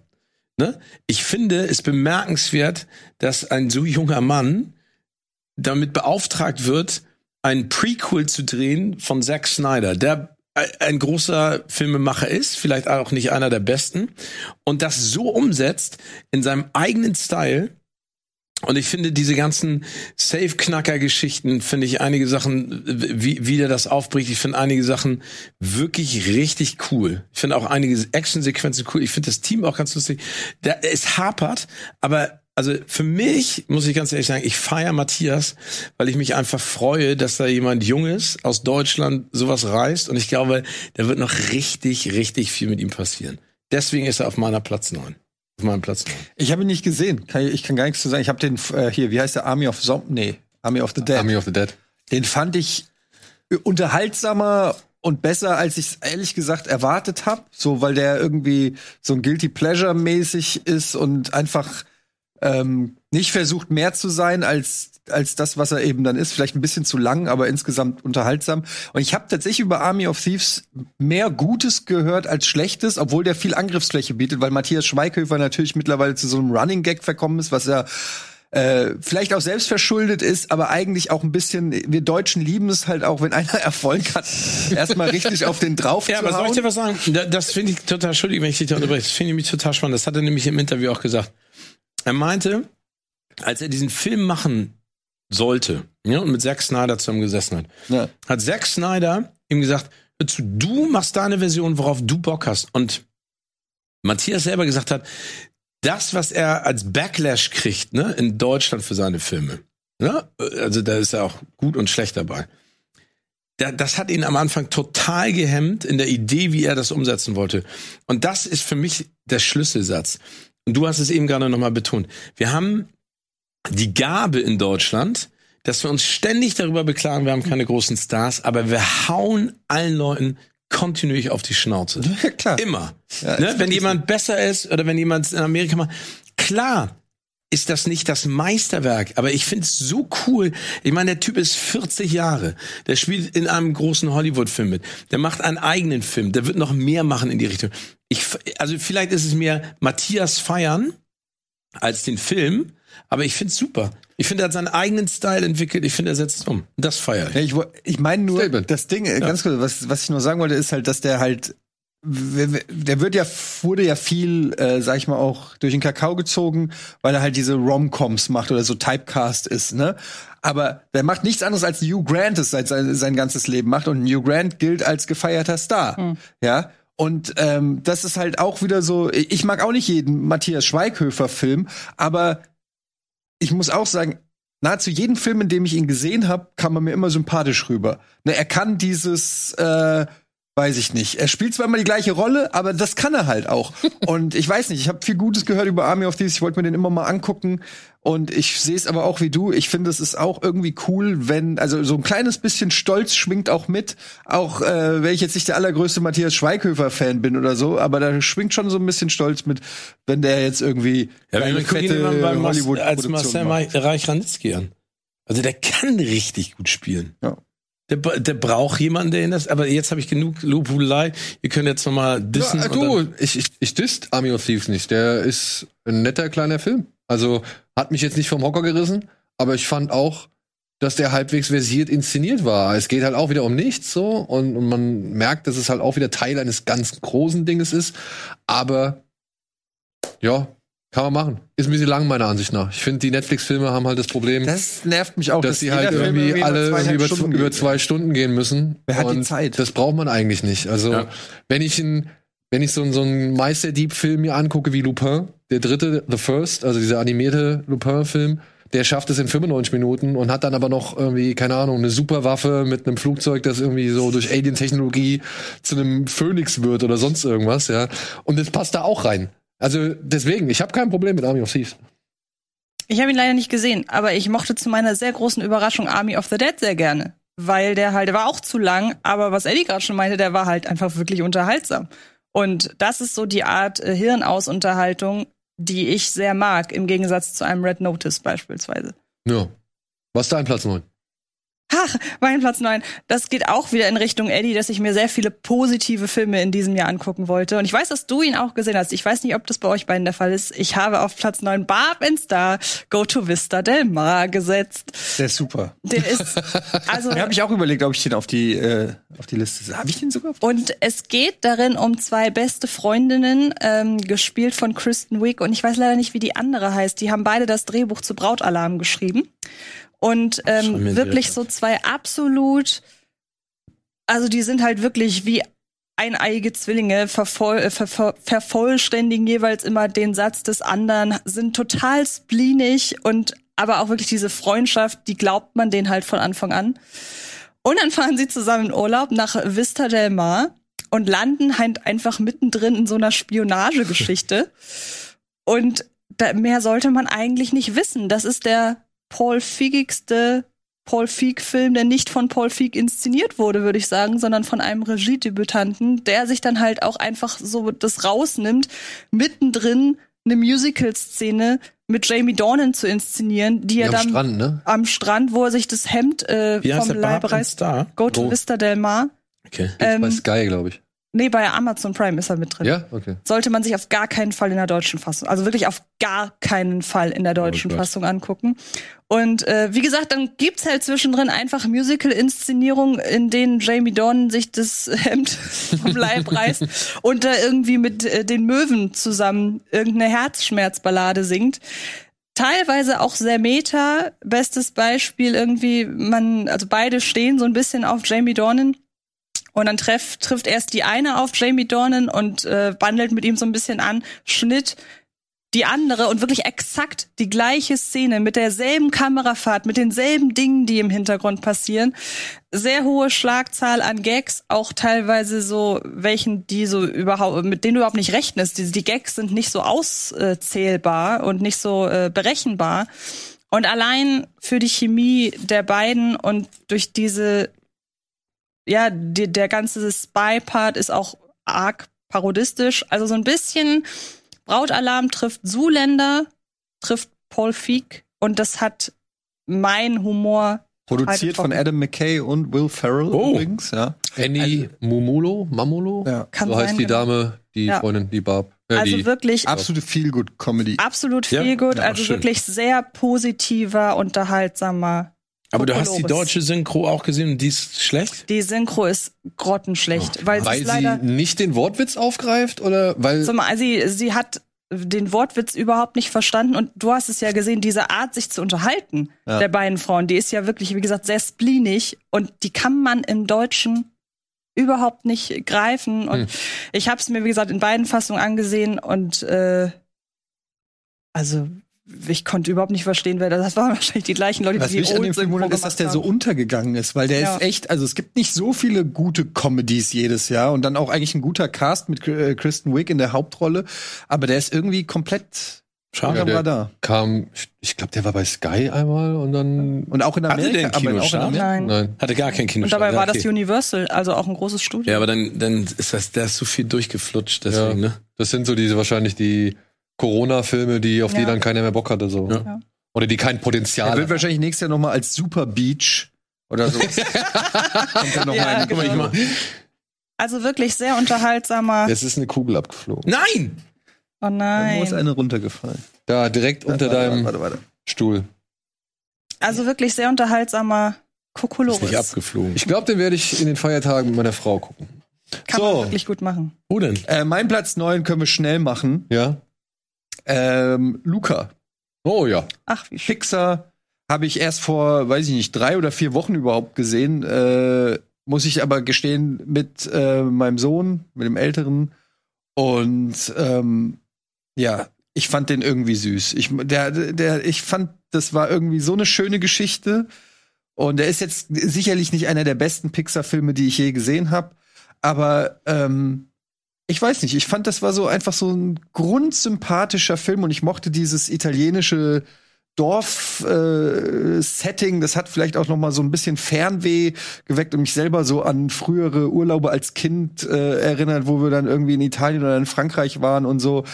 Und ähm, ja, das war einfach eine ne schöne Geschichte, ganz sympathisch erzählt und kein Spektakel in irgendeiner Form so auch so so europäisch, wie es noch nie war von Pixar. Und ähm, ja, einfach, einfach ein, ein, ein schöner Film. Kann ich gar, also Ja. mehr kann ich eigentlich gar nicht dazu sagen. Und der Konflikt ist so angenehm klein. Es geht einfach genau. nur um ein Rennen, um sich eine Vespa zu kaufen. Das ist alles. Das ist auch so übrigens, Naja. was du gerade sagst, das finde ich aber auch ganz schön, dass das, also klar gibt's auch so ein bisschen Magic, ne, dass das eigentlich irgendwelche Fischwesen sind und so, aber ähm, ich fand halt irgendwie auch dieses so unaufgeregt ein Mhm. bisschen. So, das, das tut auch manchmal ganz gut, wenn, wenn nicht eben das ganz, die Welt gerettet werden muss und alles und so. Ja. Ich Also ich- stimme euch in allem zu. Auch ein Film, dem ich, dem ich nicht mal eine Wertung geben kann, weil, weil er einfach, ich finde ihn einfach nur schön. Ja. Ja, also der kriegt von mir ein Herz und das war's. Ja, der kriegt mein Herz und mehr braucht er nicht, weil äh, alles, was du gesagt hast, es ist einfach ein schönes kleines Ding und ich mag halt auch dieses das ganze Dörfchen, das ganze Flair von dieser von dieser Küstenstadt. Das, das finde ich super. Ja. Ich finde ihn auch schön. Ich, was ich so komisch finde, ist, vielleicht ist da aber auch dann die Erwartungshaltung in den letzten Jahren oder Jahrzehnten, was Pixar-Filme angeht, vielleicht auch zu hoch gegangen. Ne? Also ich finde das, was ihr beide gesagt habt, auch schön. Es geht um nichts Dramatisches. Ne? Es ist alles klein und schön und nett gehalten, aber das ist zum Beispiel auch die Diskussion, die wir hatten zu Encanto. Ich weiß nicht, ob ich jetzt vorgreife, aber das ist ein Disney Animation Studio, dass ich manchmal das Gefühl habe, dass Disney jetzt wieder so die Schlagzahl erhöht und das, was sie früher konnten, ist, dass sie so diese Besonderheiten rauskitzeln, ne? Also sowas wie alles steht Kopf oder sowas, wo du einfach mal noch ganz anders denkst. Das, das vermisse ich manchmal, obwohl ich sowas ja super finde. Ne? Also das ist ja auch genau das, was du Kindern zeigen möchtest. Ne? Das ist jetzt alles nicht hochkompliziert, aber ich finde, die hatten eine Zeit lang so eine magische Hand im Umsetzen von so Dingen, wo du sagst im Nachhinein, Wie seid ihr darauf gekommen? Naja, ich finde, ich finde mittlerweile, sie haben früher eine bessere Zwischenstufe Ja, gefunden. ja, oder das, genau. Ja, jetzt, ich meine, ich habe dieses Jahr, war das dieses Jahr Soul? War dieses Jahr Soul? Nee, Doch, war letztes doch, Jahr. Doch, Soul war auch dieses Jahr. Nein, war nicht. Definitiv nicht. Ich würde jede Wette eingehen, dass Soul letztes Jahr war. Ich Und zwar da war der letzte irgendwie Dezember 23, Aber über den haben wir auch 24. gesprochen. Ja, ja, okay, aber ist ja mal, aber egal, ob das jetzt Ende letztens. Guck mal, ich habe Soul Socken an. Ich, hab, ich kann nicht so hoch, ihr müsst die Kamera. Seht ihr? So. Ja. Ähm, ich hatte den Soul mit meinen Kindern gesehen. 25. Dezember bei Disney Plus. Ja, okay, dann war es Ende, Ende letzten Jahres. Äh, ich hatte den Soul mit meinen Kindern zusammen gesehen und das war zu High-Konzept für die. Ja. Ja. Und ich habe Luca mit meinen Kindern gesehen und die sind abgefahren. Ja, die sind wirklich, die fanden es richtig geil. Ich habe mir tagelang danach noch Silenzio Bruno anhören müssen so. Und äh, deswegen und ich ja, es gibt glaube ich für verschiedene Altersstufen Disney-Filme und da muss man halt irgendwie glaube ich dann auch mittlerweile so ein bisschen vielleicht auch drauf achten, worauf man sich da einlassen sollte. Ich fand halt eben das, was mir bei Soul zu verkopft war, fand ich bei bei Luca einfach so angenehm, entschleunigt und und Ja, genau, und es ist auch wichtig, dass ihr das mal. Ich meine, guck dir die ganzen alten Kurzfilme an, ne? Donald Duck oder A-Hörnchen, Ja, oder auch- B-Hörnchen und sowas. Ich hab's ja immer noch an. Wir haben letztens zusammen haben wir Aristocats geguckt, ne? Ja. Und ey, wirklich, seit Tagen höre ich Thomas O'Malley, bla bla bla bla bla bla. Ja, also deswegen. Und da ist die Synchro übrigens, weil wir darüber jetzt ja schon dafür Mhm. sensationell. Aristocats ist so gut, ne? Ja. Aber okay. Aber in find ich Luca, ne. Giovanni Zarella als Schurke. Also der sollte bitte ab sofort öfter der war gut, italienische ne? der Schurken hat, sprechen. der hat auf jeden Fall den Originalton ganz gut getroffen. Jetzt, ja. Ja, also Luca, super. Ja. Du bist. Ich bin. Auf meinem Platz 9 habe ich einen Film, der auch ans Herz geht, aber dann auch ziemlich böse ist und auch ziemlich schräg. Er heißt Helden der Wahrscheinlichkeit und ist von Anders Thomas Jensen, der Mann, der unter anderem Adams Äpfel gemacht hat oder Man and Chicken. Ach, der heißt, äh, ja, ja. Riders of Justice Riders of- heißt der. Den wollte ich unbedingt gucken. Wo läuft denn der? Der lief im Kino. Ja. Gibt's den auf irgendeinem Streaming? Den wollte ich unbedingt. Das ist doch Mats, ja, genau, Genau. Mats Mikkelsen. Mads Mikkelsen spielt hier einen Soldaten, einen ziemlich verhärteten Typen, der feststellt oder erfahren muss, dass seine Frau bei einem Zugunglück ums Leben gekommen ist. Und weil keiner so wirklich erklären kann, was da passiert ist, ja, steht er halt mit seiner Tochter sehr ratlos vor den Trümmern seines Familie, seiner Familie, weil er auch zu seiner Tochter nicht so mehr das beste Verhältnis hat. Und dann kommt plötzlich ein Analytiker in Form von Nikolai Lee Kaas, kommt zu ihm und sagt, ey, Alter, das ist so und so. Die Wahrscheinlichkeit und Mathematik sagt, das muss nur so sein, denn in dem Zug, in dem seine Frau gesessen hat, saß auch ein ehemaliges Gangmitglied der Riders of Justice, eine Biker-Gang, die, gegen die ermittelt wird und der war irgendwie, hat wohl, war wohl Kronzeuge in einem Prozess und er ist jetzt felsenfest der Meinung, dass die Riders of Justice ein Attentat auf diesen Zug verübt, verübt haben, wo, ähm, bei dem halt dann auch die Frau ums Leben gekommen ist. Und ja, Mess Mikkelsen schreitet zur Rache. Und das ist halt nicht so, wie man es von Rachefilmen üblich erkennt und schon auch gar nicht von skandinavischen Rachefilmen, sondern es ist dann halt, wie gesagt, zum einen steht's, geht's um diese Rache, es geht aber zum anderen auch eben um die Beziehung zwischen Vater und Tochter, die versuchen, so eine Art Ersatzfamilie zu gründen mit den ganzen Bekloppten, die sich dann nur nach und nach ins Haus holen, um eben halt diese Rache vollführen zu können. Ja, und es geht halt um dieses ach so fiese wie bitter komische Leben, das wir alle führen, in dem Schicksal Ja, okay. und, und Wahrscheinlichkeit und Ironie und alles immer in einer Art Wechselspiel ist, auf das niemand wirklich Einfluss hat. Dinge Amazon passieren und manchmal passieren sie halt und sind scheiße und manchmal sorgt aber auch dafür, dass eine Kleinigkeit sich zum riesengroßen Scheißhaufen entwickelt und all das greift dieser Film meiner Ansicht nach auf und hat dann noch ein Ende, das ja zur Diskussion anregt und offen lässt, was dann nun da wirklich gezeigt Aber wurde. den wollte ich die ganze Zeit sehen. Ich auch. Ja, ich auch. Hab ich Hab Hast du auch nicht gesehen? Nee, leider Ich nicht. habe gerade geguckt, äh, den gibt's anscheinend bei Amazon. Cool. Ja, also kann ich nur Cool. empfehlen. Ich, wie gesagt, wenn man die Filme von ihm mag, ne, das ist halt wirklich, das ist so ein Film, der geht zum einen ans Herz, wenn man, wenn man halt wirklich so ein bisschen versteht, wie diese Figuren ticken. Der geht aber zum anderen auch an die Lachmuskeln, weil es halt wieder immer wieder bitter komische, also auch wirklich bös komische Situationen sind. Aber dann schafft er es auch noch so unmittelbar danach, dir noch mal so einen richtigen Schlag vor die Brust zu geben so dass dir das, das Lachen im Hals irgendwie stecken bleibt, wo du halt denkst, darf ich da jetzt eigentlich drüber lachen? Oh, shit, shit, shit, warum habe ich da jetzt drüber gelacht? Ja, aber das ist ja So. cool, wenn das ein Film schafft. Und Mats, ich meine, ganz im Ernst, wenn du den da siehst, dann guckst du dir da Rausch an. Das ist so unfassbar. was Ja, der hat einen guten Lauf weiß, wieder ne? gehabt. Also der hat wieder Hab echt ich auch noch nicht gesehen. Ich habe die beide noch nicht gesehen. Ja, beide sehenswert. Ja. Absolut sehenswert. Ja.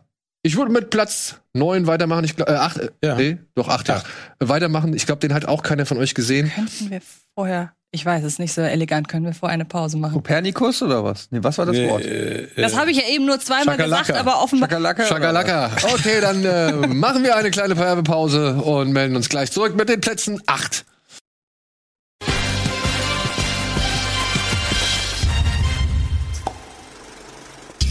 Hallo und herzlich willkommen zurück zum Jahresrückblick 2021 hier bei Kino Plus mit Antje, Steven, Eddie und mir. Und wir sind bei Platz 8. Ich würde weitermachen. Ich glaube, ich wollte ja eben schon Du weitermachen. hast schon gesagt, den kennen wir eh alle nicht. Den kennt ihr ja nicht genau. Ist ein Film, den ich erst spät im Jahr gesehen habe, aber wo ich mir gedacht habe, den muss ich mit reinnehmen, fand ich stark. Große Freiheit heißt er. Ein österreichischer Film mit Franz Rogowski und Georg Friedrich, in dem es um Franz Rogowski, einen schwulen jungen Mann geht, der ja seit er denken kann eigentlich inhaftiert ist. Erst aufgrund der Nazis und dann später, weil dieser Paragraph 175 im deutschen Strafgesetzbuch noch bis in äh, spätere Jahre äh, existiert hat, auch dann halt zu Zeiten, als die Nazis schon nicht mehr längst äh, die Herrschaft haben, sondern als die Bundesrepublik schon gegründet wurde. Und der wurde halt eben aufgrund seiner Homosexualität mehrfach wird er eingesperrt. Und diesen Werdegang beschreibt dieser Film und dann eben halt auch, wie er halt im Knast einen Mörder kennenlernt und sich zwischen denen eine wundervolle Freundschaft entwickelt. Ein Film, der mir wirklich ans, ans Herz gegangen ist, weil es ist erstaunlich, wie lang dieser Paragraph 175 noch existiert hat und äh, ja, wie, wie Franz Rogowski, wirklich ganz, ganz großartiger deutscher Darsteller. Ich finde den so großartig, äh, wie der das spielt, wie er hier, sag ich mal, die, diese, diese Gefühle, aber auch die Sturheit und dann aber auch, sag ich mal, diese echt schmerzende diesen schmerzenden Optimismus, den dieser junge Mann ausstrahlt, weil er lässt sich und lässt sich nicht verbiegen. Er lässt sich nicht vorschreiben, wen er lieben darf. Und das trotz aller Widerstände und aller Härte, die ihm entgegengeschmissen wird. Und dann Friedrich, der halt eigentlich schwulen Hasser ist, ja, und wirklich halt äh, nichts mit Rogowski zu tun haben möchte und dann halt wirklich aufbricht, als er merkt, was der Mann eigentlich für ein, für ein Leben hinter sich hat und dass er halt auch einfach nur ein ganz normaler Mensch mit Gefühlen ist und so weiter. Wie die beiden das machen, Das schreiben wir direkt auf. also ganz, ganz starker Film. Es hat mich sehr gefreut, dass der jetzt zum Beispiel auf der Shortlist für die Oscars steht, als bester Ausl ausländischer Film. Wow. Ja, das äh, hat mich sehr gefreut. Und der deutsche Beitrag auch, ne? Ja, ich bin ein Mensch, ne? Ja, aus Deutschland äh, ist auch und auf der Shortlist. Bin gespannt. Ich hoffe, also es würde mich sehr freuen, wenn große Freiheit zu den Nominierten erzählt. Ich weiß nicht, ob er gewinnt, aber schauspielerisch und halt auch erzählerisch fand ich das sehr stark. Oh, aber die sind auch beeindruckende Bilder. Ja, Cool. So, Ede. Mein äh, achter Platz ist tatsächlich mal ein Blockbuster. Eigentlich der beste, glaube ich, den ich dieses Jahr. Ja, oh, guck mal noch. Suicide Squad. The Suicide Squad. The Suicide Squad. Schön. Freut mich. Komm nicht so enttäuscht. Nein, ich bin nicht enttäuscht. Ja, ich muss sagen, ähm, natürlich auch sehr niedrige Erwartungen gehabt, aber ich habe hier also damals über Suicide Squad auch völlig zu Recht abgelästert, weil der so scheiße war. Und deshalb war natürlich auch meine Erwartungshaltung nicht allzu groß, aber ich muss sagen, ich hatte wirklich großen Spaß im Kino. Ähm, und das reicht dann vielleicht auch manchmal aus. Ich habe, wie gesagt, auch nicht so viele anspruchsvolle und tolle Filme dieses Jahr gesehen, aber der hat mir von vorne bis hinten Bock gemacht. Ich mochte die Herangehensweise, ähm, ich mochte den Humor, ich mochte die Action, die Charaktere. Diesmal hat wirklich fast alles für mich funktioniert. Die Chemie untereinander von den von den einzelnen Charakteren hier, das Vieh, da musste ich so lachen im Kino. Also äh, das das Weasel. War, ja, Weasel. Sie haben so geil auch mit den ganzen Superhelden-Klischees irgendwie gespielt und ähm, ja, keine Ahnung, war einfach von vorne bis hinten ein sehr gelungenes, ähm, ein sehr gelungener äh, Hommage im Prinzip an, an die ganzen ja, Söldnerfilme. Söldner, aber auch eben an die, die Superheldenfilme und Das ist, finde ich, für mich eine der geilsten Geschichten, wie sie dann äh, versuchen, ihn zu befreien und alle umboxen. Ja. er dann Und dann du, das sind alles unsere genau, Verbündeten. genau, und dann so, was, was habt ihr gemacht? Und ich finde auch, die, man merkt den Schauspielern irgendwie, hat man auch angemerkt, dass sie Bock hatten, dass sie eine gute Zeit hatten bei dem. Also habe ich mir zumindest eingebildet, dass die alle irgendwie Spaß hatten bei dem, bei dem Film. Also, also ähm, ja. Suicide Squad. Cool. Also Wir ich rausfinden- finde auch gut. Hat mir auch Spaß gemacht. Wenn wir rausfinden, dass du gefälschte Nummernschilder benutzt, stirbst du. Ja, aber ich finde auch äh, die Figuren, die Zusammensetzung mit, ne, mit dem Hai, also nicht nur das Wiesel, sondern und, und vor allen Dingen äh, Kill Your Darlings am Anfang, ne? Also Ja. Bei der Erstürmung. Das finde ich, musst du dich auch trauen, dann alle da. Die ganzen Superstars. Ja. Okay, das fand ich auch sehr lustig. Aber wieder James Gunn, ich dachte mir so, ey, Sylvester Stallone als menschlicher Hai, ne, das, das, also wirklich kann das gut gehen. Und er hat mich abermals eines Besseren belehrt, wie schon bei Guardians of the Galaxy, wo ich auch dachte, entsprechender Baum und ein Waschbär, was will ich mit denen? Und das waren am Ende zwei meiner liebsten Figuren. Und hier muss ich auch sagen, so, so Figuren, mit denen du nicht gerechnet hast, wie halt eben Nanaway, also der Hai, äh, hier Redcatcher, sie fand ich super. Und auch den Polka Dot Man. Also Ja. wirklich, was eine bekloppte Figur. Und trotzdem fand ich den am Ende, äh, war, war ich auf seiner Seite. Weißt du, also ich war, ich fand's cool. Und Also er war auch schön äh, brutal. Ja, das kommt noch. Ja, und, und ich finde ja auch, du siehst ja bei Margot Robbie, dass sie in den richtigen Händen mit Harlequin auch viel besser spielt. Also ich finde, der, der Standalone Harlequin-Film ist ja nicht so stark gewesen, wie sie jetzt auch wieder ja, als Figur glänzt. Ne? Also dieses. Ich fand den gar nicht so schlecht, den Harlequin. Nein, aber ich finde sie hier viel besser. Ja. Ja, hier kann sie noch ein bisschen mehr. Glänzt. Aber da muss sie auch nicht alles schultern, ne? Vielleicht gibt dann auch Harlequin als Charakter nicht genug her für einen äh, Für einen Standalone, stimmt. Aber ähm, ja, wie gesagt, einfach, einfach mal das Schöne, was ich wirklich an dem Film fand, einfach mal Gehirn aus, bisschen Spaß haben und ohne, dass das jetzt, so wie wir es bei Bond oder bei Matrix, dass das irgendwie eine größere Story, die über sechs Filme erzählt wird, sondern gehst einfach rein, hast Spaß, die erste Suicide Squad, die ersten zehn Minuten, setzen schon den Ton, mega brutal, werden sofort gekillt. Irgendwie, da kannst du dich locker machen, hast zwei Stunden Spaß. Und gute Effekte. Und gute Effekte, sagen, ne? Also- hochwertig produziert. Und am Ende werden Häuser geboxt. Super. Ich mochte den auch sehr. Ähm, war mir am Ende, war halt dann doch mehr Reizüberflutung ähm, für mich als äh, ein, oder sagen wir so, das Kinoerlebnis ist als Reizüberflutung in meinem Kopf geblieben. Ähm, ich finde vor allem schön, dass so ein Film halt einfach von einem großen Studio vermarktet wird, mit großen, mit einer großen Marke, mit äh, einem großen Regisseur im Hintergrund, der eigentlich oder die ganze Entstehungsgeschichte rund um den, rund um den Film im Hinblick auf James Gunn ist eigentlich so tragisch.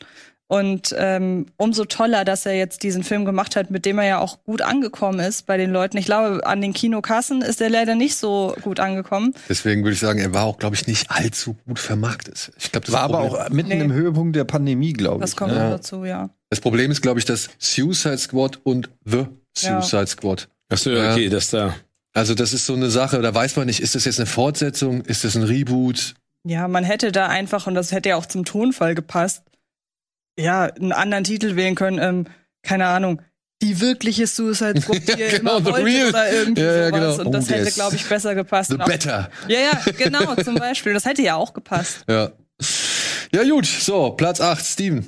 Ich habe auf Platz 8 einen Film, der nennt sich Der Weiße Tiger. Ah. Und zwar ist das ein Film, der, ein Filmdrama, der auf äh, dem gleichnamigen Roman basiert von Aravind Adiga aus dem Jahre 2008. Und äh, im Prinzip ist das die Geschichte eines jungen Mannes, der in einer der unteren Kasten in Indien sozusagen geboren wird und hineinwächst und äh, sozusagen als Diener ausgebildet wird und dann an ein äh, Pärchen gerät. Das sind die beiden, die wir da gerade im Bild sehen. Sehr verliebt, sehr reich, sehr, ähm, ja genau, sehr privilegiert. Und ähm, er dann durch, also weil er den sehr, also sehr treuherzig dient und den sehr nahe steht, ähm, durch einen äh, durch einen Unfall, ich will nicht zu viel verraten, merkt, wie ähm, austauschbar er ist. Ne? Also dass er die Liebe, die er, die er den beiden entgegenbringt, nicht zurückbekommt und dass sie im Prinzip eigentlich äh, er ist ihnen scheißegal. Und das äh, korrumpiert ihn und äh, auch seine Ehrlichkeit und eigentlich auch seinen seinen Charakter und äh, es dreht sich komplett um und ich, also wie gesagt, ich fand den Film extrem beeindruckend, also weil der so total in diese indische Kultur eintaucht, aber auch diese Verzweiflung zeigt. Und ich finde den sehr, sehr gut gespielt. Und der hat mich wirklich gepackt und, und mitgerissen und ähm, auch getroffen. Und es geht im Prinzip darum, dass äh, er sozusagen der weiße Tiger ist, also ein, ein besonderes E- Exemplar Mhm. an, an Mensch in dieser Kaste. Und ähm, ja, ich, also ich, ich, der hat mich wirklich, äh, ich fand den richtig gut. Ich fand's auch mutig, ne? Der ruft ja halt so gesehen auch zur Revolution gegen das Kastensystem in Indien Ja. auf, ne? Also äh, hat mich sehr überrascht. Die, die, die, die Frau von dem reichen Pärchen, die spielt jetzt gerade bei, bei Matrix auch mit. Ja, okay. Der weiße Ich weiß nicht, wer den noch gesehen hat. Ich hätte den sehr gern Ich gesehen, den weil gesehen. ich immer wieder gehört habe, dass der auch so ein bisschen sowas wie Slumdog Millionär entromantisiert. Genau. Und ähm, deshalb hatte ich den auch auf meiner Liste der Sachen, die ich noch unbedingt gucken will, ist dann hinter einigen zurückgeblieben. Aber finde ich von der Thematik, wie du sagst, sehr Nee, und spannend. das ist wirklich gut. Also ich finde es wirklich gut. Und, und er spielt das, also er, er beschönigt nichts, finde ich. Ne? Also du, du siehst es einfach, auch diese Diskrepanz und vor allen Dingen, der, der wächst ja, das ist ja am Anfang auch zu sehen, wie er sich dann da so freischwimmt, der wächst ja in einem, das kann man sich gar nicht vorstellen, unter was für Umstände aufwächst. Ne? Und dann kommt er halt von dieser, von diesem Nichts in dieses Überborden, in diesen Luxus, ne? Und du, merkst, dass die, dass die, dieses Pärchen, die eigentlich nicht böse sind, aber die haben überhaupt gar kein Verhältnis zum, äh, zu, zu ihm und seiner Welt und dann durch, durch eine unglückliche Situation, wo er sich im Prinzip auch opfert für seinen, für seinen Herren oder wie man das auch immer nennt in diesem Kontext, äh, bekommt er nichts zurück, ne? sondern es wird einfach schamlos ausgenutzt. Also ich kann den nur empfehlen, ich fand den, fand den wirklich richtig gut. Ich könnte mir vorstellen, dass mein Platz 8 noch von einigen anderen Leuten aufgegriffen wird. Deshalb wäre es okay, wenn wir sagen, äh, der nächste, ich habe Promising Young Woman auf der 8. Den hab ich auf der 6. Den habe ich auf. Soll weiß. ich das jetzt sagen? Ja, muss ich ja. Jetzt, oder wie? Nee, nee, nee. Sollen wir das sagen? Also ich habe ihn auch in meiner Das Liste. dachte ich mir. das nicht. Ja, dann warten wir doch, bis wir Äh, bei- an der höchsten, da wo er von uns an die höchste Stelle gesetzt ist, wird. genau. Dann ist ziemlich sicher bei mir. Das dachte Gut, Oder bei dann mir. Haben wir noch ein bisschen ja Zeit. Also, okay, auf deinem Platz 8 ist Promising Young Woman. Über den werden wir auf jeden Fall noch mal reden.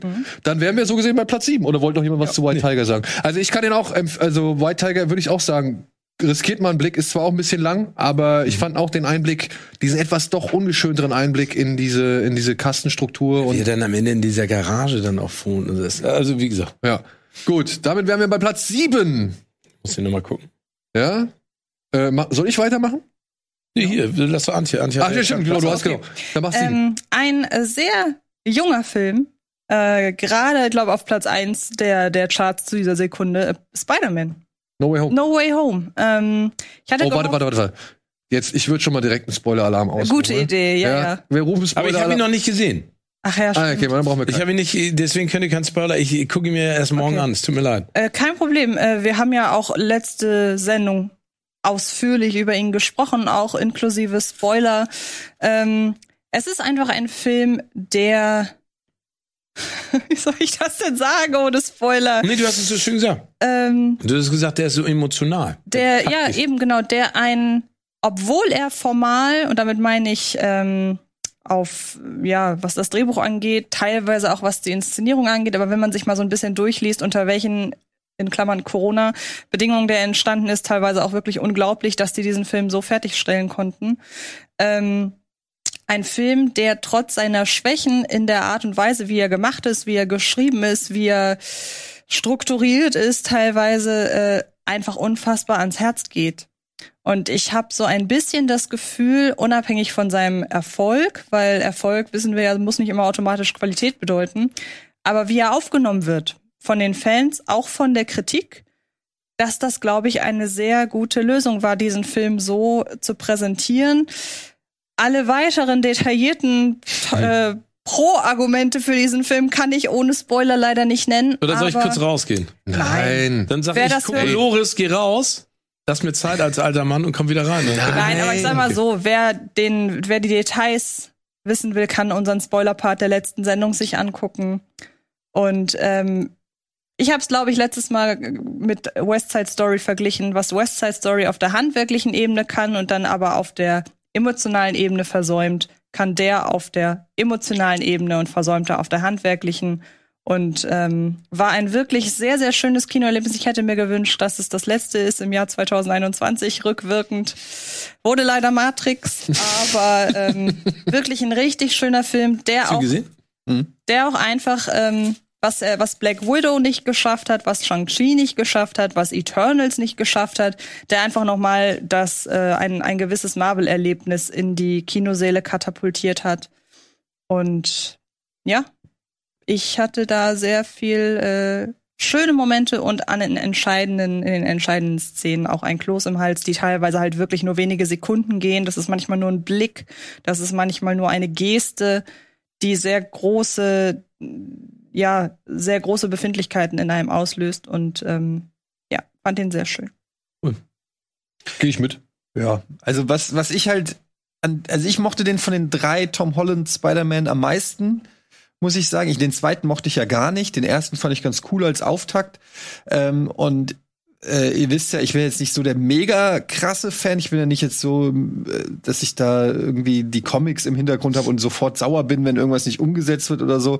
Für mich muss dann so ein Film in erster Linie einfach auf einer Unterhaltungsebene funktionieren. Und da finde ich, macht er eben genau das, was ich eigentlich dann auch erwarte, dass der abliefert in den Bereichen, wo er seine Stärken hat. Also, ne, ich, ich, ich will dann ähm, das sehen, was ich von einem Spider-Man erwarte und ähm, ja, es ist schwer, das jetzt alles zu sagen, ohne zu viel zu spoilen, aber es ist natürlich viel Fanservice dabei, was mich aber in dem Fall nicht gestört hat, sondern der Fanservice ist so gut gemacht, dass ich ihn auch dann als einen Service in, äh, gerne angenommen habe und habe einfach, wie lange geht der über zwei Stunden auch, ne? Aber die ganze Zeit mich durchaus gut unterhalten. Vielleicht hatte in der Mitte vielleicht ein kleine, ein kleines bisschen Länge, aber was ich auch mochte, und das war eher überraschend, dass der viele so emotionale Szenen hat ähm, und, und nicht auf so eine kitschig nervige Art, sondern wo die Charaktere miteinander sprechen und interagieren und ich das Gefühl habe, ich lerne mehr über die Charaktere.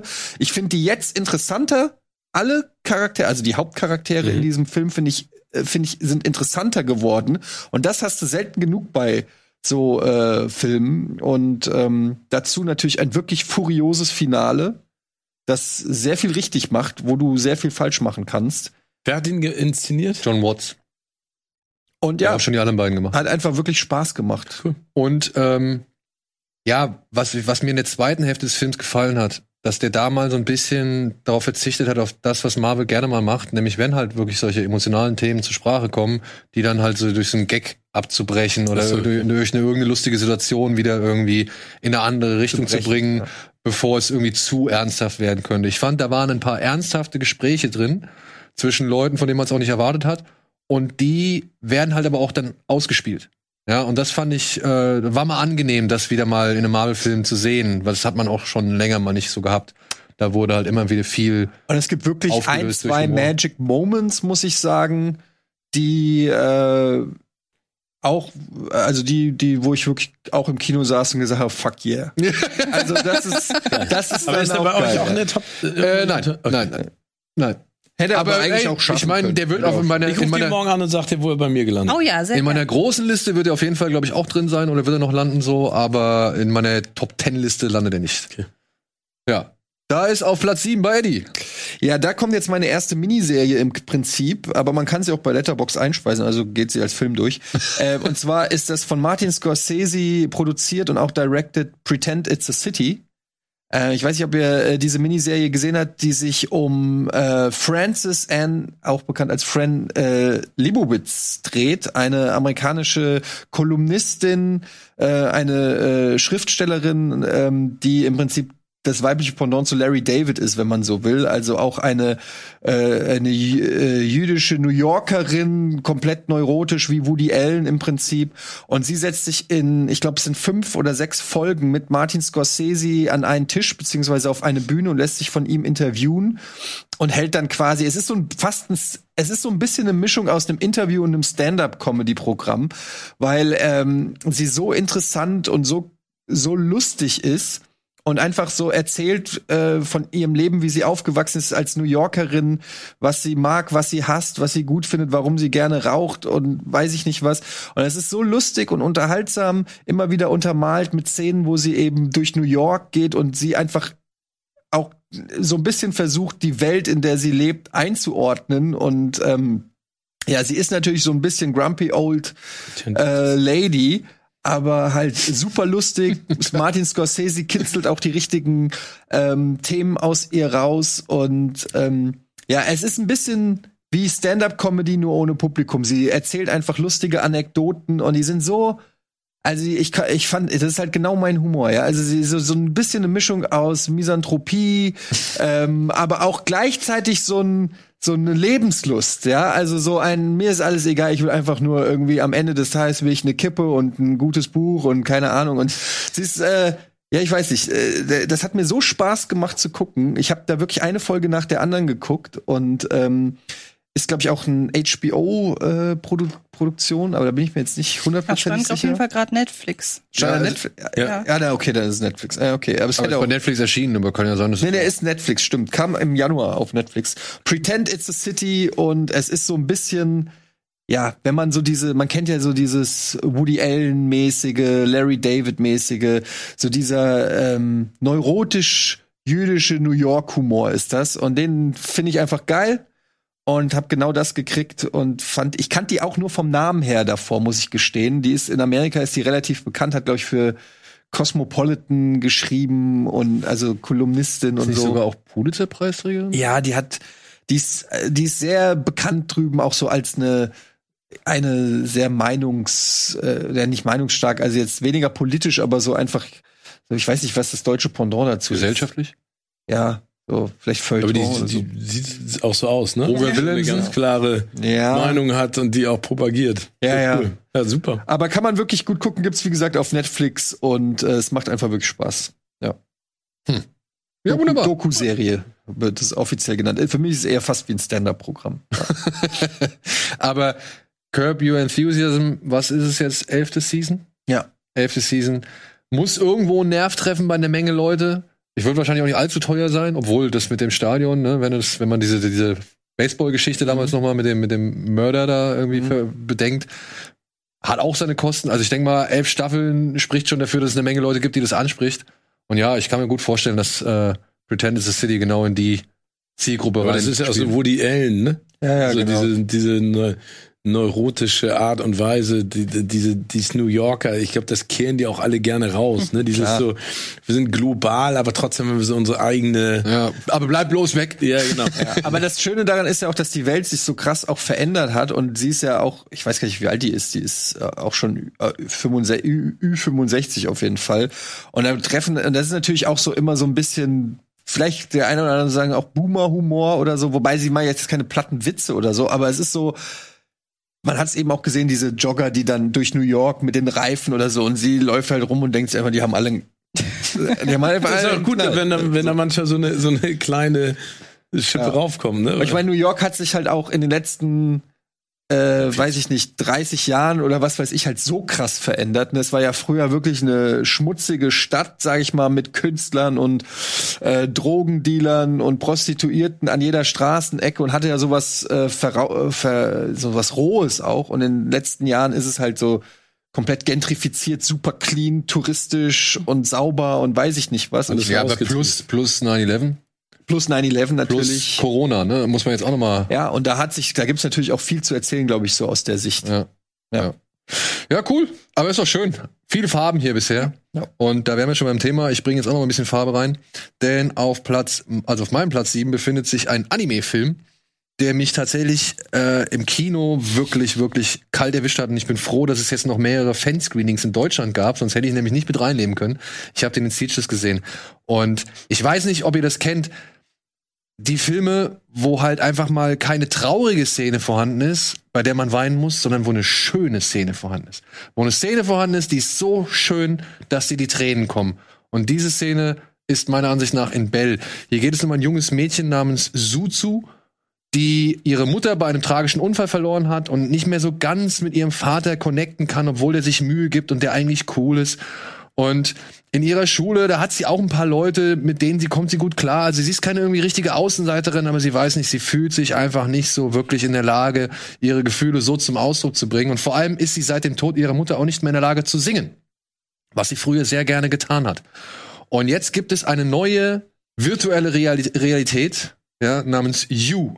Und sie kriegt da Zugang und aufgrund ihrer Persönlichkeitsdaten, also ihrer persönlichen Daten und ihrer ganzen Persona und so weiter, kriegt sie halt ein Avatar zugeteilt, namens Bell.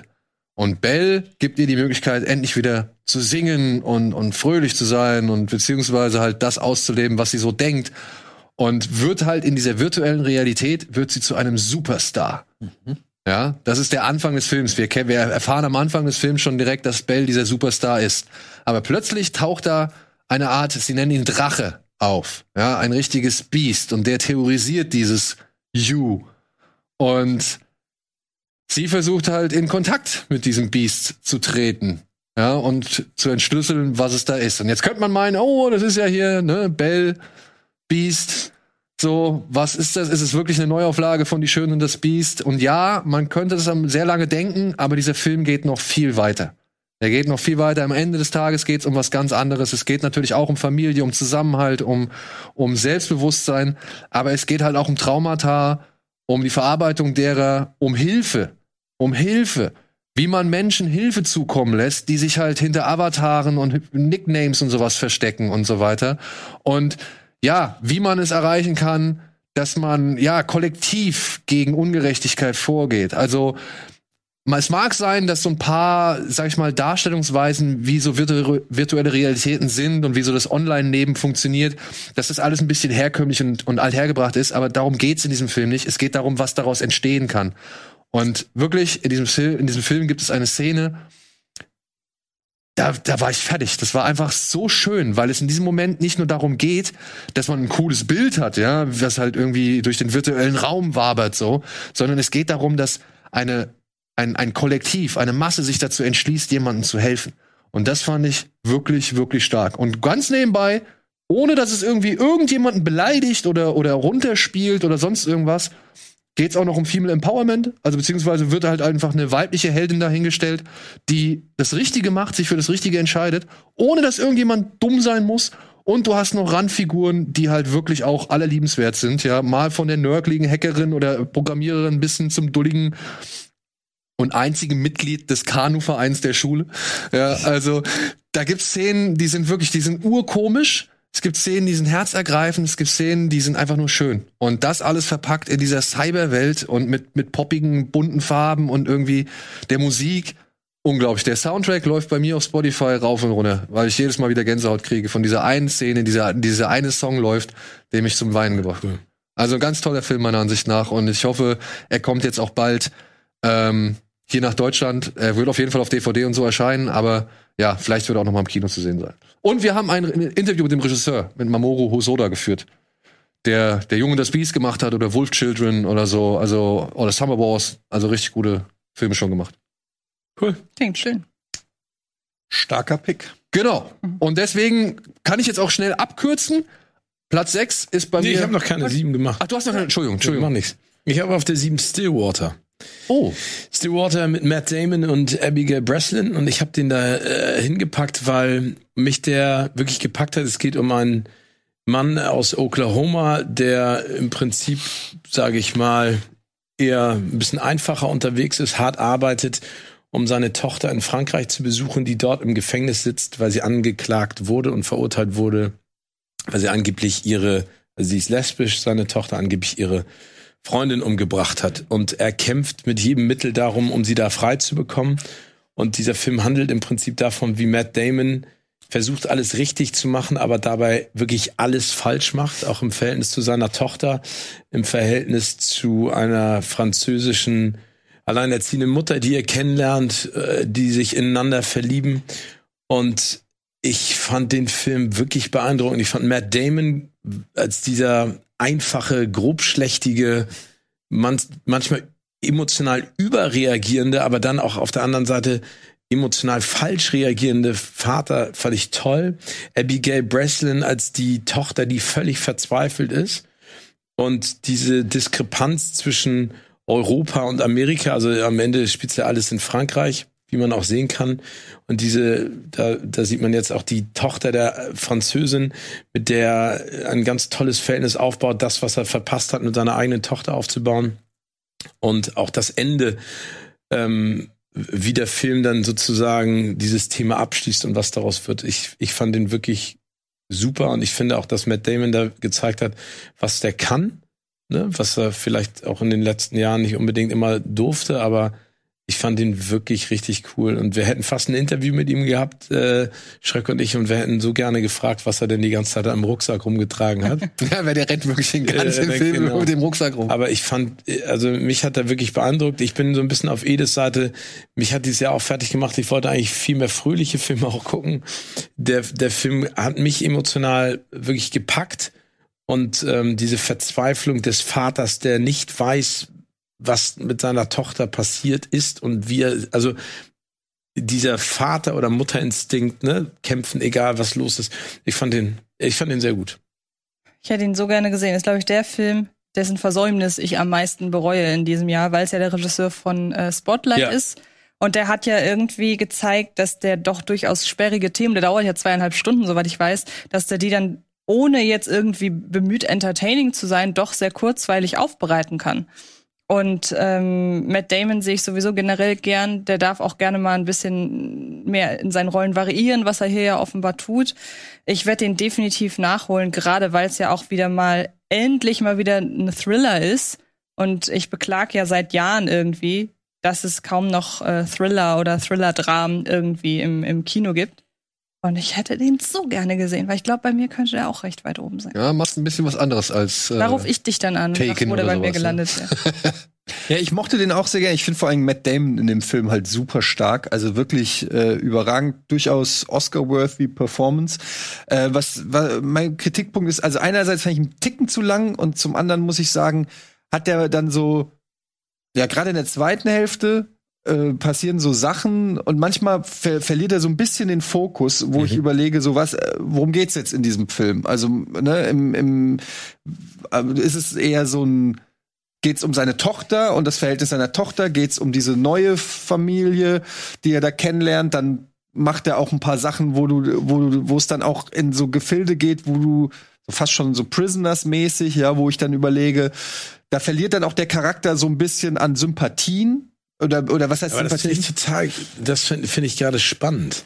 Ja, aber es ist einfach dann eine Nummer zu krass einfach so. Also für meinen Geschmack so äh, wird dann ein Unrecht mit dem anderen begangen Ja, und so. ja, ja, ja, ich weiß. Oder, ich finde die Frage auch spannend. Wie weit würdest du als Genau. Elternteil gehen? Also du meinst jetzt diese Stadionszene und das, was danach im Ja, Prinzip genau. passiert. Ja, der, also, aber ich habe da, wir haben den ja zusammen gesehen. Ich habe da auch gesessen und mir genau die Frage gestellt: Was machst du? Bringst du nicht eigentlich die Tochter deiner neuen Freundin nach Hause und sagst du, ey, don't do it? Oder siehst du die einzige Chance, die du hast, gerade? Also ist das so eine Schi- so, so eine Fügung? Ne? Wer weiß, wann es nochmal passiert. Genau. Ja. ja ich, wie gesagt, aus seiner Sicht äh, auch wahrscheinlich verständlich, nur äh, aus Sicht des Zuschauers war es mir dann so ein bisschen. Es war sehr viel, was dann irgendwie äh, passiert. Mhm. Ich mochte aber auch tatsächlich diesen Clash of Cultures sehr gerne, weil man das auch nicht so oft sieht, weil er ist ja quasi fast schon Redneck, muss man sagen. Ne? Also er ist ja wirklich so ähm, oder so so klassischer, ich sage jetzt mal Trump-Wähler-Typ mit Trucker-Cap und äh, so ein bisschen einfach. Und dann kommt er nach Frankreich und da ist dann eher so äh, sophisticated, die äh, starke, gebildete Frau und es ist ein ganz anderes Leben, auf das er da so trifft und so. Das fand ich schon, das, hat- das hatte schon alleine was für sich. Das meine ich, aber das sind wie mehrere Filme in einem. Du hast da dieses Drama um seine Tochter, du hast diesen Clash of Cultures mit dieser, naja, Liebesgeschichte. Dann hast du noch mal so ein äh, im letzten Drittel hast du noch mal so einen richtigen Thriller-Aspekt. Also er will sehr viel, der Film, und er macht es auch generell ganz gut, aber es gab Stellen, wo ich gedacht habe, wow, wow. Das ist wie drei Filme in einem. Aber Matt Damon überragend. Also den allein deshalb muss man sich schon angucken. Jetzt beiße ich auch in den rein. Ja, Ich so. hab meinen schon fast Ja, ich auf. weiß, ich. Ess die lieber auf, bevor ich mir die auch noch schnapp. Deswegen machen wir schnell weiter mit Platz 6. Dann kommen wir auch zum Ende. Ich kann schnell abkürzen, denn ich habe da auf Platz 6 Promising Young Woman. Über den werden wir dann in der nächsten Ausgabe noch sprechen. Deswegen, wer will weitermachen? Platz 6, was kannst du schnell abhandeln? Ja, du nicht mit vollem Mund, Antje. Äh, The Empty Man. Ah, Wo wir gerade bei langen Filmen sind. Äh, ein Horrorfilm von einem äh, Langfilm, Regiedebüt von jemandem, der dadurch bekannt wurde, dass er ähm, Bonusmaterial und so, so Behind-the-Scenes-Filme und Reportagen für David Fincher gedreht hat. Und ähm, präsentiert jetzt hier einen Horrorfilm auch über zweieinhalb Stunden. Ähm, Den schreibe ich In- mir nicht auf die Liste. Den haben wir aber schon hier jetzt echt oft der besprochen, schon, ja, der wirklich schon tausendmal besprochen wurde an dieser Stelle, der wirklich, glaube ich, so für uns die Entdeckung des Jahres ist, weil wir den schon kannten, bevor ihn jetzt nach und nach alle kennenlernen. Ähm, ich behaupte auch, dass wir einen großen Teil dazu beigetragen haben, dass der jetzt äh, bekannter wird. Ohne und ja, äh, Stolz. und ist ähm, eine Mischung, wie ich sie schon in äh, Ring sehr geliebt habe, aus klassischer Horrorstory mit einer äh, mit einer Legende, die existiert rund um einen äh, ja Empty Man, so heißt der Titel, ähm, aber auch ja Krimi und Thriller, weil im Mittelpunkt ein, ich weiß gar nicht, er ist ehemaliger Cop, ne? Ja. Ähm, steht der halt dieser Legende auf erstmal ganz klassische Cop-Art und Weise auf den Grund gehen will und immer mehr in diesen okkulten Bann einer, wie gesagt, übernatürlichen Figur gezogen wird. Gleichzeitig auch noch so ein bisschen Charakterporträt einer ja, geschundenen Seele ist durch diverse äh, private äh, Eskapaden und ein trotz seiner Länge und trotz dessen, dass der Film ja auch nie zweieinhalb Stunden lang sein sollte, sondern viel kürzer, nur man hat vergessen, dem Regisseur äh, Bescheid zu geben, dass der Film eine, eine Deadline hat. Und dann musste er halt diese Fassung irgendwie veröffentlichen, obwohl er gesagt hat, ich bin noch gar nicht fertig mit Schneiden, was man nicht merkt. Und der wirklich ohne große Jumpscares funktioniert, sehr auf die Atmosphäre, aber allein die ersten 20 Minuten kann man nicht anders sagen, als packt diese 20 Minuten als Kurzfilm irgendwo auf eine Plattform, das wird ein Riesenhit, dann geht der eigentliche Film los, in einem komplett anderen Setting, mit komplett anderen Figuren. Und ich habe ihn, glaube ich, mittlerweile dreimal gesehen. Man entdeckt immer wieder neue Sachen. Ja, geil. Ich ähm, muss sagen, Ich mag den auch sehr. richtig gut. Er ist, er ist definitiv lang, aber ich im, im Rückblick betrachtet wüsste ich jetzt nicht, was da fehlen muss oder was da entfernt werden kann. Na klar, du kannst den Film natürlich in diese zwei Hälften da irgendwie aufteilen oder in diese zwei Stücke aufteilen.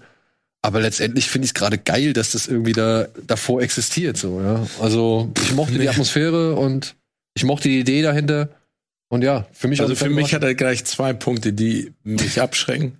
Lang und, Und Horror. Horror. Ich fand halt die erste Hälfte fand ich überragend. Und ich finde, die zweite Stunde sozusagen kann dann nicht mehr ganz so delivern. Und da war ich dann auch so ein bisschen enttäuscht, weil der Film echt stark anfängt und viele Sachen macht, wo ich sage, okay, haben wir hier etwa so einen richtigen Horrorklassiker.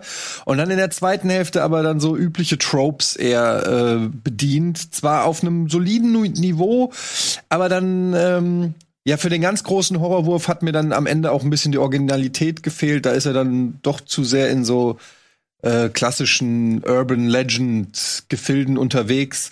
Aber ich fand den, also ich bin ja auch bei Horrorfilmen immer sehr kritisch und da gehört er auf jeden Fall zu den besseren dieses Jahr. Und ich finde auch, dass man den Regisseur, David Pryor heißt er, da könnte man mal ein Auge drauf werfen, was der noch so macht. Dann guck dir bitte auf Netflix eine Doku-Serie namens Wah, Wah an. Produziert von David Fincher, unter anderem mit Wie schreibt Tony man das? V-O-R, äh, V-O-I-R. Wah, Wah, Mhm. wie Noir, nur mit V. Mhm. Äh, guck dir das an. Erste Folge geht direkt um eine weiße Hai. Auch cool. Aber da hat Herr Pryor unter anderem auch mitgearbeitet. Und hier der Tony, Tony Su, der von Every Frame a Painting. Mhm. Ja, der hat da auch zum Beispiel einen Beitrag zugemacht. Also echt eine schöne Doku-Reihe zum Thema Film und halt, was man so für Assoziationen mit Film hat und wie man halt. Ja, wirklich, da sind Ansätze drin, da denkt Normalsterbliche nicht Ja, drüber. cool. Ja, so. Platz 6. Äh, da hab ich. Dafür kriege ich bestimmt Hate, aber was soll ich machen? Zack Snyder's Justice League. Die lange Version. Die Zack Snyder Cut. Das finde ich überraschend. Ja, was soll ich sagen? Ich, äh, ihr wisst ja, ich bin ja großer Superman-Fan von Zack Snyder, also vom ersten. Und äh, Justice League hat mir nicht gefallen, aber ich muss sagen, der Zack Snyder Cut, ich wünschte, er wäre so damals ins Kino gekommen. Das ist natürlich immer noch kein perfekter Film, aber es ist auf jeden Fall ein sehr unterhaltsamer und, und guter ähm, Superheldenfilm. Der einfach wirklich vieles verbessert, was du äh, in dem normalen Cut, in dem Joss, in dem furchtbaren Joss Whedon Cut, muss man einfach sagen, äh, der hätte so niemals erscheinen dürfen. Der hat einfach zu viel kaputt gemacht, dass dann den Leuten im Kopf ist. Und Aber der ist doch schon knackig kurz, ne, der Zack Snyder Cut. das, ich weiß gar nicht, wie lange der ist. Vier Auch Stunden. Vier Stunden, ja. Ich Aber habe ihn dreimal gesehen. Aber das, tut dem Film halt gut, weil es passiert halt viel und gerade, was wir hier auch sehen, gerade was bei so einem Film auch nötig ist, dass du dem Bösewicht mal irgendwie auch Platz zur Entfaltung gibst und so weiter. Da sind immer noch Sachen dabei.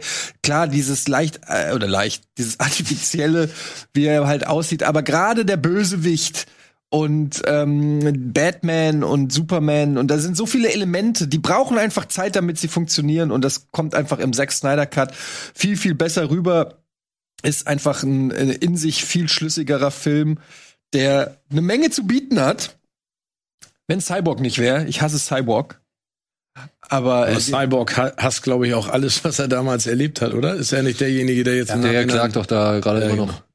Aber ähm, ja, ist natürlich, ähm, ich weiß, dass viele mit diesem Franchise überhaupt nichts anfangen können, aber ich mag ehrlich gesagt die, die Zack Snyder-Interpretation von diesem Universum und ähm, er hat ein paar richtig Badass-Szenen und äh, ja, die Story hat mir eigentlich die Idee, da, dass es quasi eine, dass, dass es eine, eine Welt nach Superman gibt. Muss den gucken. Das hat mir eigentlich schon immer eigentlich ganz gut gefallen. Und dass Joss Whedon dann daraus so einen Käse gemacht hat, das hat mich genervt. Und jetzt ist es schön düster und, und, und brutal in einer gewissen Weise. Also für, für so einen Film auch schon echt heftig. Und ähm, mir hat er Spaß gemacht. Ich habe äh, die vier Stunden haben sich äh, weniger angefühlt als so mancher zweieinhalb Stunden Film, den ich dieses Jahr gesehen habe. Und deshalb muss ich sagen, der Cool. Zack Snyder Justice League. Hätte ich nicht mit gerechnet. Finde ich gut, freut mich. Weil ich muss auch sagen, ich finde es einfach geil, dass dieser Film existiert. Es ist nicht unbedingt der perfekte Film, wie du schon gesagt hast. Der hat seine Macken, der hat seine Länge. Aber ich finde es halt geil, dass dieser Film da ist. Dass man hier sehen kann, was eigentlich die eigentliche Vision war und was halt daraus gemacht wurde. So, ja. Klar, wir haben zuerst gesehen, was daraus gemacht wurde, was ein bisschen doof ist. Aber ich finde es halt einfach ein faszinierend, also ich finde das, das ist einfach interessant anzuschauen und diesen, diese Prozesse nachzuvollziehen, wie halt zum Beispiel mit einzelnen Figuren umgegangen wird, dass sie entweder gar nicht wichtig waren oder halt in einem völlig anderen Licht dargestellt werden, wie zum Beispiel Wonder Woman. Wenn man sich mal bei, bei Whedon Wonder Woman anguckt und sich dann die Wonder Woman bei Snyder anguckt, ich finde, das sind schon unterschiedliche Figuren.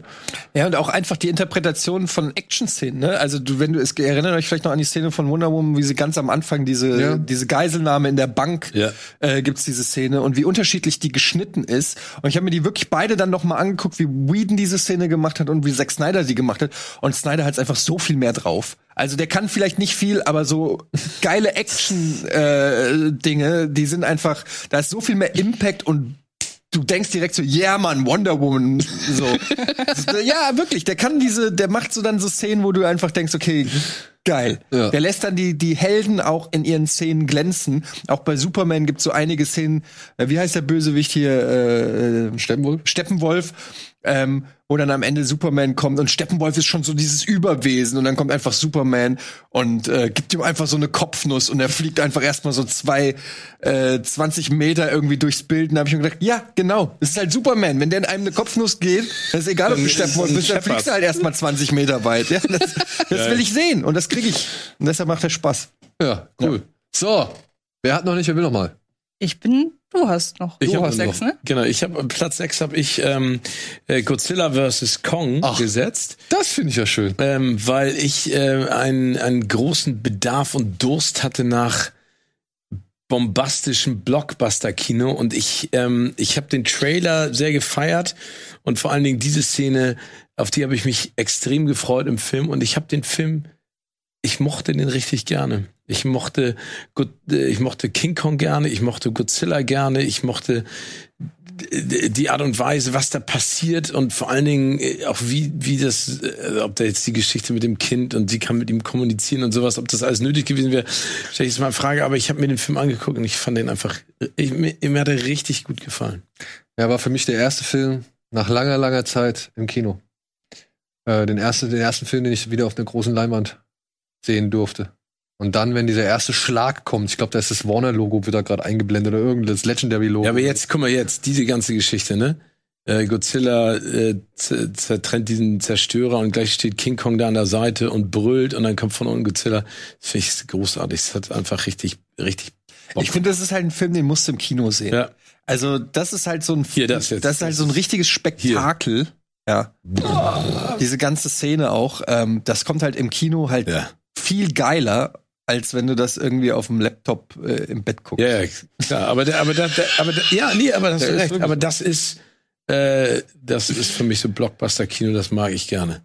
Ja, Ich erinnere mich an meine Jugend und das stehe ich immer noch drauf. Ich habe den dreimal im Kino gesehen. Klar. Ja, ich, ja, ich, ich, was soll ich sagen? Und ich habe den aber jetzt zu Hause auf der Leinwand mit meinem Sohn zusammengeguckt. Ernsthaft? Ja, Wirklich? ja. Respekt. Und der fand es wundervoll. Der fand es wirklich wundervoll. Ich habe den an ein paar Stellen die Augen zugehalten. Gerade wenn sie hier, genau da zum Beispiel, wenn sie in Hollow diese Viecher auseinandernehmen. Aber ey, das kannst du dir nicht vorstellen, wenn der vom Sofa aufspringt und, und die Fäuste ballt und keine Ahnung. Und was ja erstaunlich ist, ne? Ich bin ja King Kong-Fan, äh, ich bin ja Godzilla-Fan wirklich durch und durch so. King Kong fand ich immer irgendwie cool, aber das war jetzt nie so mein, mein Fanliebling. So. Also es war nie, das, das, da war nie diese Liebe. Mein Sohn wollte den Film eigentlich wegen Godzilla gucken und ist am Ende als King Kong-Fan aus diesem Film rausmarschiert. So, ja. Also der, dem ging das richtig, dem ging richtig gut an die Substanz. Der fand das mit der Axt cool. Der fand cool, dass King Kong da in diesem, in dieser ähm, Hollow World, dass er da so rum. Wie er in diesem Thron sitzt. Ja, ja, dass, dass der da halt Zugang zu dem Thronsaal bekommen hat und so und dass er da rumrennen konnte. Das fand der alles richtig, richtig cool und hat halt am Ende gedacht, nö, ich bin mehr bei Kong auf der Seite. Und das finde ich vollkommen legitim, weil ich gehe als Godzilla-Fan aus diesem Film raus und bin ebenfalls glücklich. So, ja, also deswegen, ich habe ihn nicht mal in eine Top 10 genommen, weil ich finde, das ist mir für mich so eine Herzensangelegenheit. Das ist so, ist selbstverständlich, dass der irgendwie einen Platz in meiner besten Liste bekommt, aber jetzt nicht unbedingt in den 10 besten. Aber es freut mich, dass der mit dabei ist. Wie fand dein Sohn Halloween Kills? Nee, also er meinte, mit der Kettensäge, das ist einfach nicht mehr Halloween. Das ist halt einfach. Dein Sohn? Ja, ja. Ja, sorry. Deswegen, also. Nachdem er The Empty Man geguckt hat. nachdem er die Empty Man gesehen hat, hat er gemeint, nee, ich stehe nur noch auf Slowburn, Atmosphäre, Horror, deswegen, ja, dieses Splatter-Ding, das gibt ihm nichts mehr. Ist schon abgestumpft einfach. Ja, ja. Gut, so. Haben wir alles, oder? Ich würde ganz gerne zu meinen Top 10 bis 6 noch einen Film hinzufügen, der eigentlich drin sein müsste, aber den habe ich letztes Jahr mit reingepackt, weil letztes Jahr waren ja unsere Regelungen ein bisschen anders. Da haben wir ja gesagt, Ja, wir wir nehmen ziemlich viel auch noch. Sachen, genau.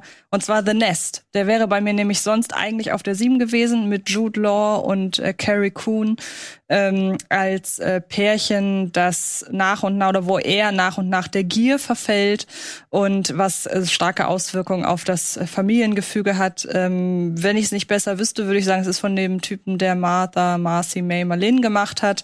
Teilweise ist es ein klassisches Familiendrama über Existenz und äh, ja, das Zusammenleben, das nach und nach dekonstruiert wird. Aber wenn hin und wieder hat er wirklich so Horrorfilm-Anleihen. Und ähm, hierzulande hat er den Untertitel alles zu haben ist nie genug, glaube ich. Und wie gesagt, letztes Jahr war er bei mir irgendwie in den Top 5 und er wäre, ist aber jetzt erst 2021 hier gestartet und erst vor zwei, drei äh, Wochen auf DVD und Blu-ray erschienen. Deshalb wollte ich ihn auf jeden Fall noch nennen. Rein vom Start wäre der definitiv bei mir noch dabei. Ja. So, und der, der Übersicht halber gibt's noch einen kleinen Überblick. Wir haben hier noch ein paar Grafiken. Das sind die bisherigen Plätze 10 bis 6. Antjes Top 10, also Platz 10 bis 6, da haben wir sie noch mal. Dann Steven, oder? Ja, Steven, Bond, Army of Thieves, White Tiger. Bunte, bunte Mischung bisher. Eddie,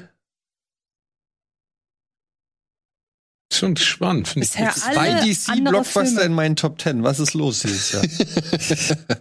ja, und zum Schluss nochmal von mir. Zack. Nee, das ist falsch. Da ist Pick. Ja, genau so hast du es mir geschickt. Was habe ich, was habe ich denn, wo habe ich den Du Fehler gemacht? Mieses Schwein, Daniel. Du hast 5 und 6 hast du vertauscht. Ich habe 5 und 6 vertauscht. Nee, Promising Young Woman. Mein Pick steht doch über Promising Young Woman. Das ist, müssen wir hier noch mal vielleicht mit dem Notar. Ja. Ja. ja, shit. Na gut, dann habt ihr jetzt schon einen kleinen Spoiler für die nächste Folge. Aber ja, eigentlich müsste da Promising Young Woman stehen. Und in der nächsten Ich Ausgabe würde mir Bell noch aufschreiben. geht es dann um Pick unter anderem. So, das war's an dieser Stelle für Teil 1. Wir wünschen euch da draußen frohe, frohe Weihnachten. Viele, viele Geschenke, gutes Essen, viel Harmonie vor allem. Das ist, glaube ich, wichtig in dieser Und Zeit. Gesundheit. Gesund, Und ja. Gesundheit, genau. Lasst euch nicht stressen. Lasst euch nicht nervös machen. Lasst euch nicht irgendwie überfüttern. Und ansonsten sehen wir uns dann nächsten Donnerstag wieder zu unserem Finale mit den besten Filmen des Jahres 2021. Tschüss. Tschüss.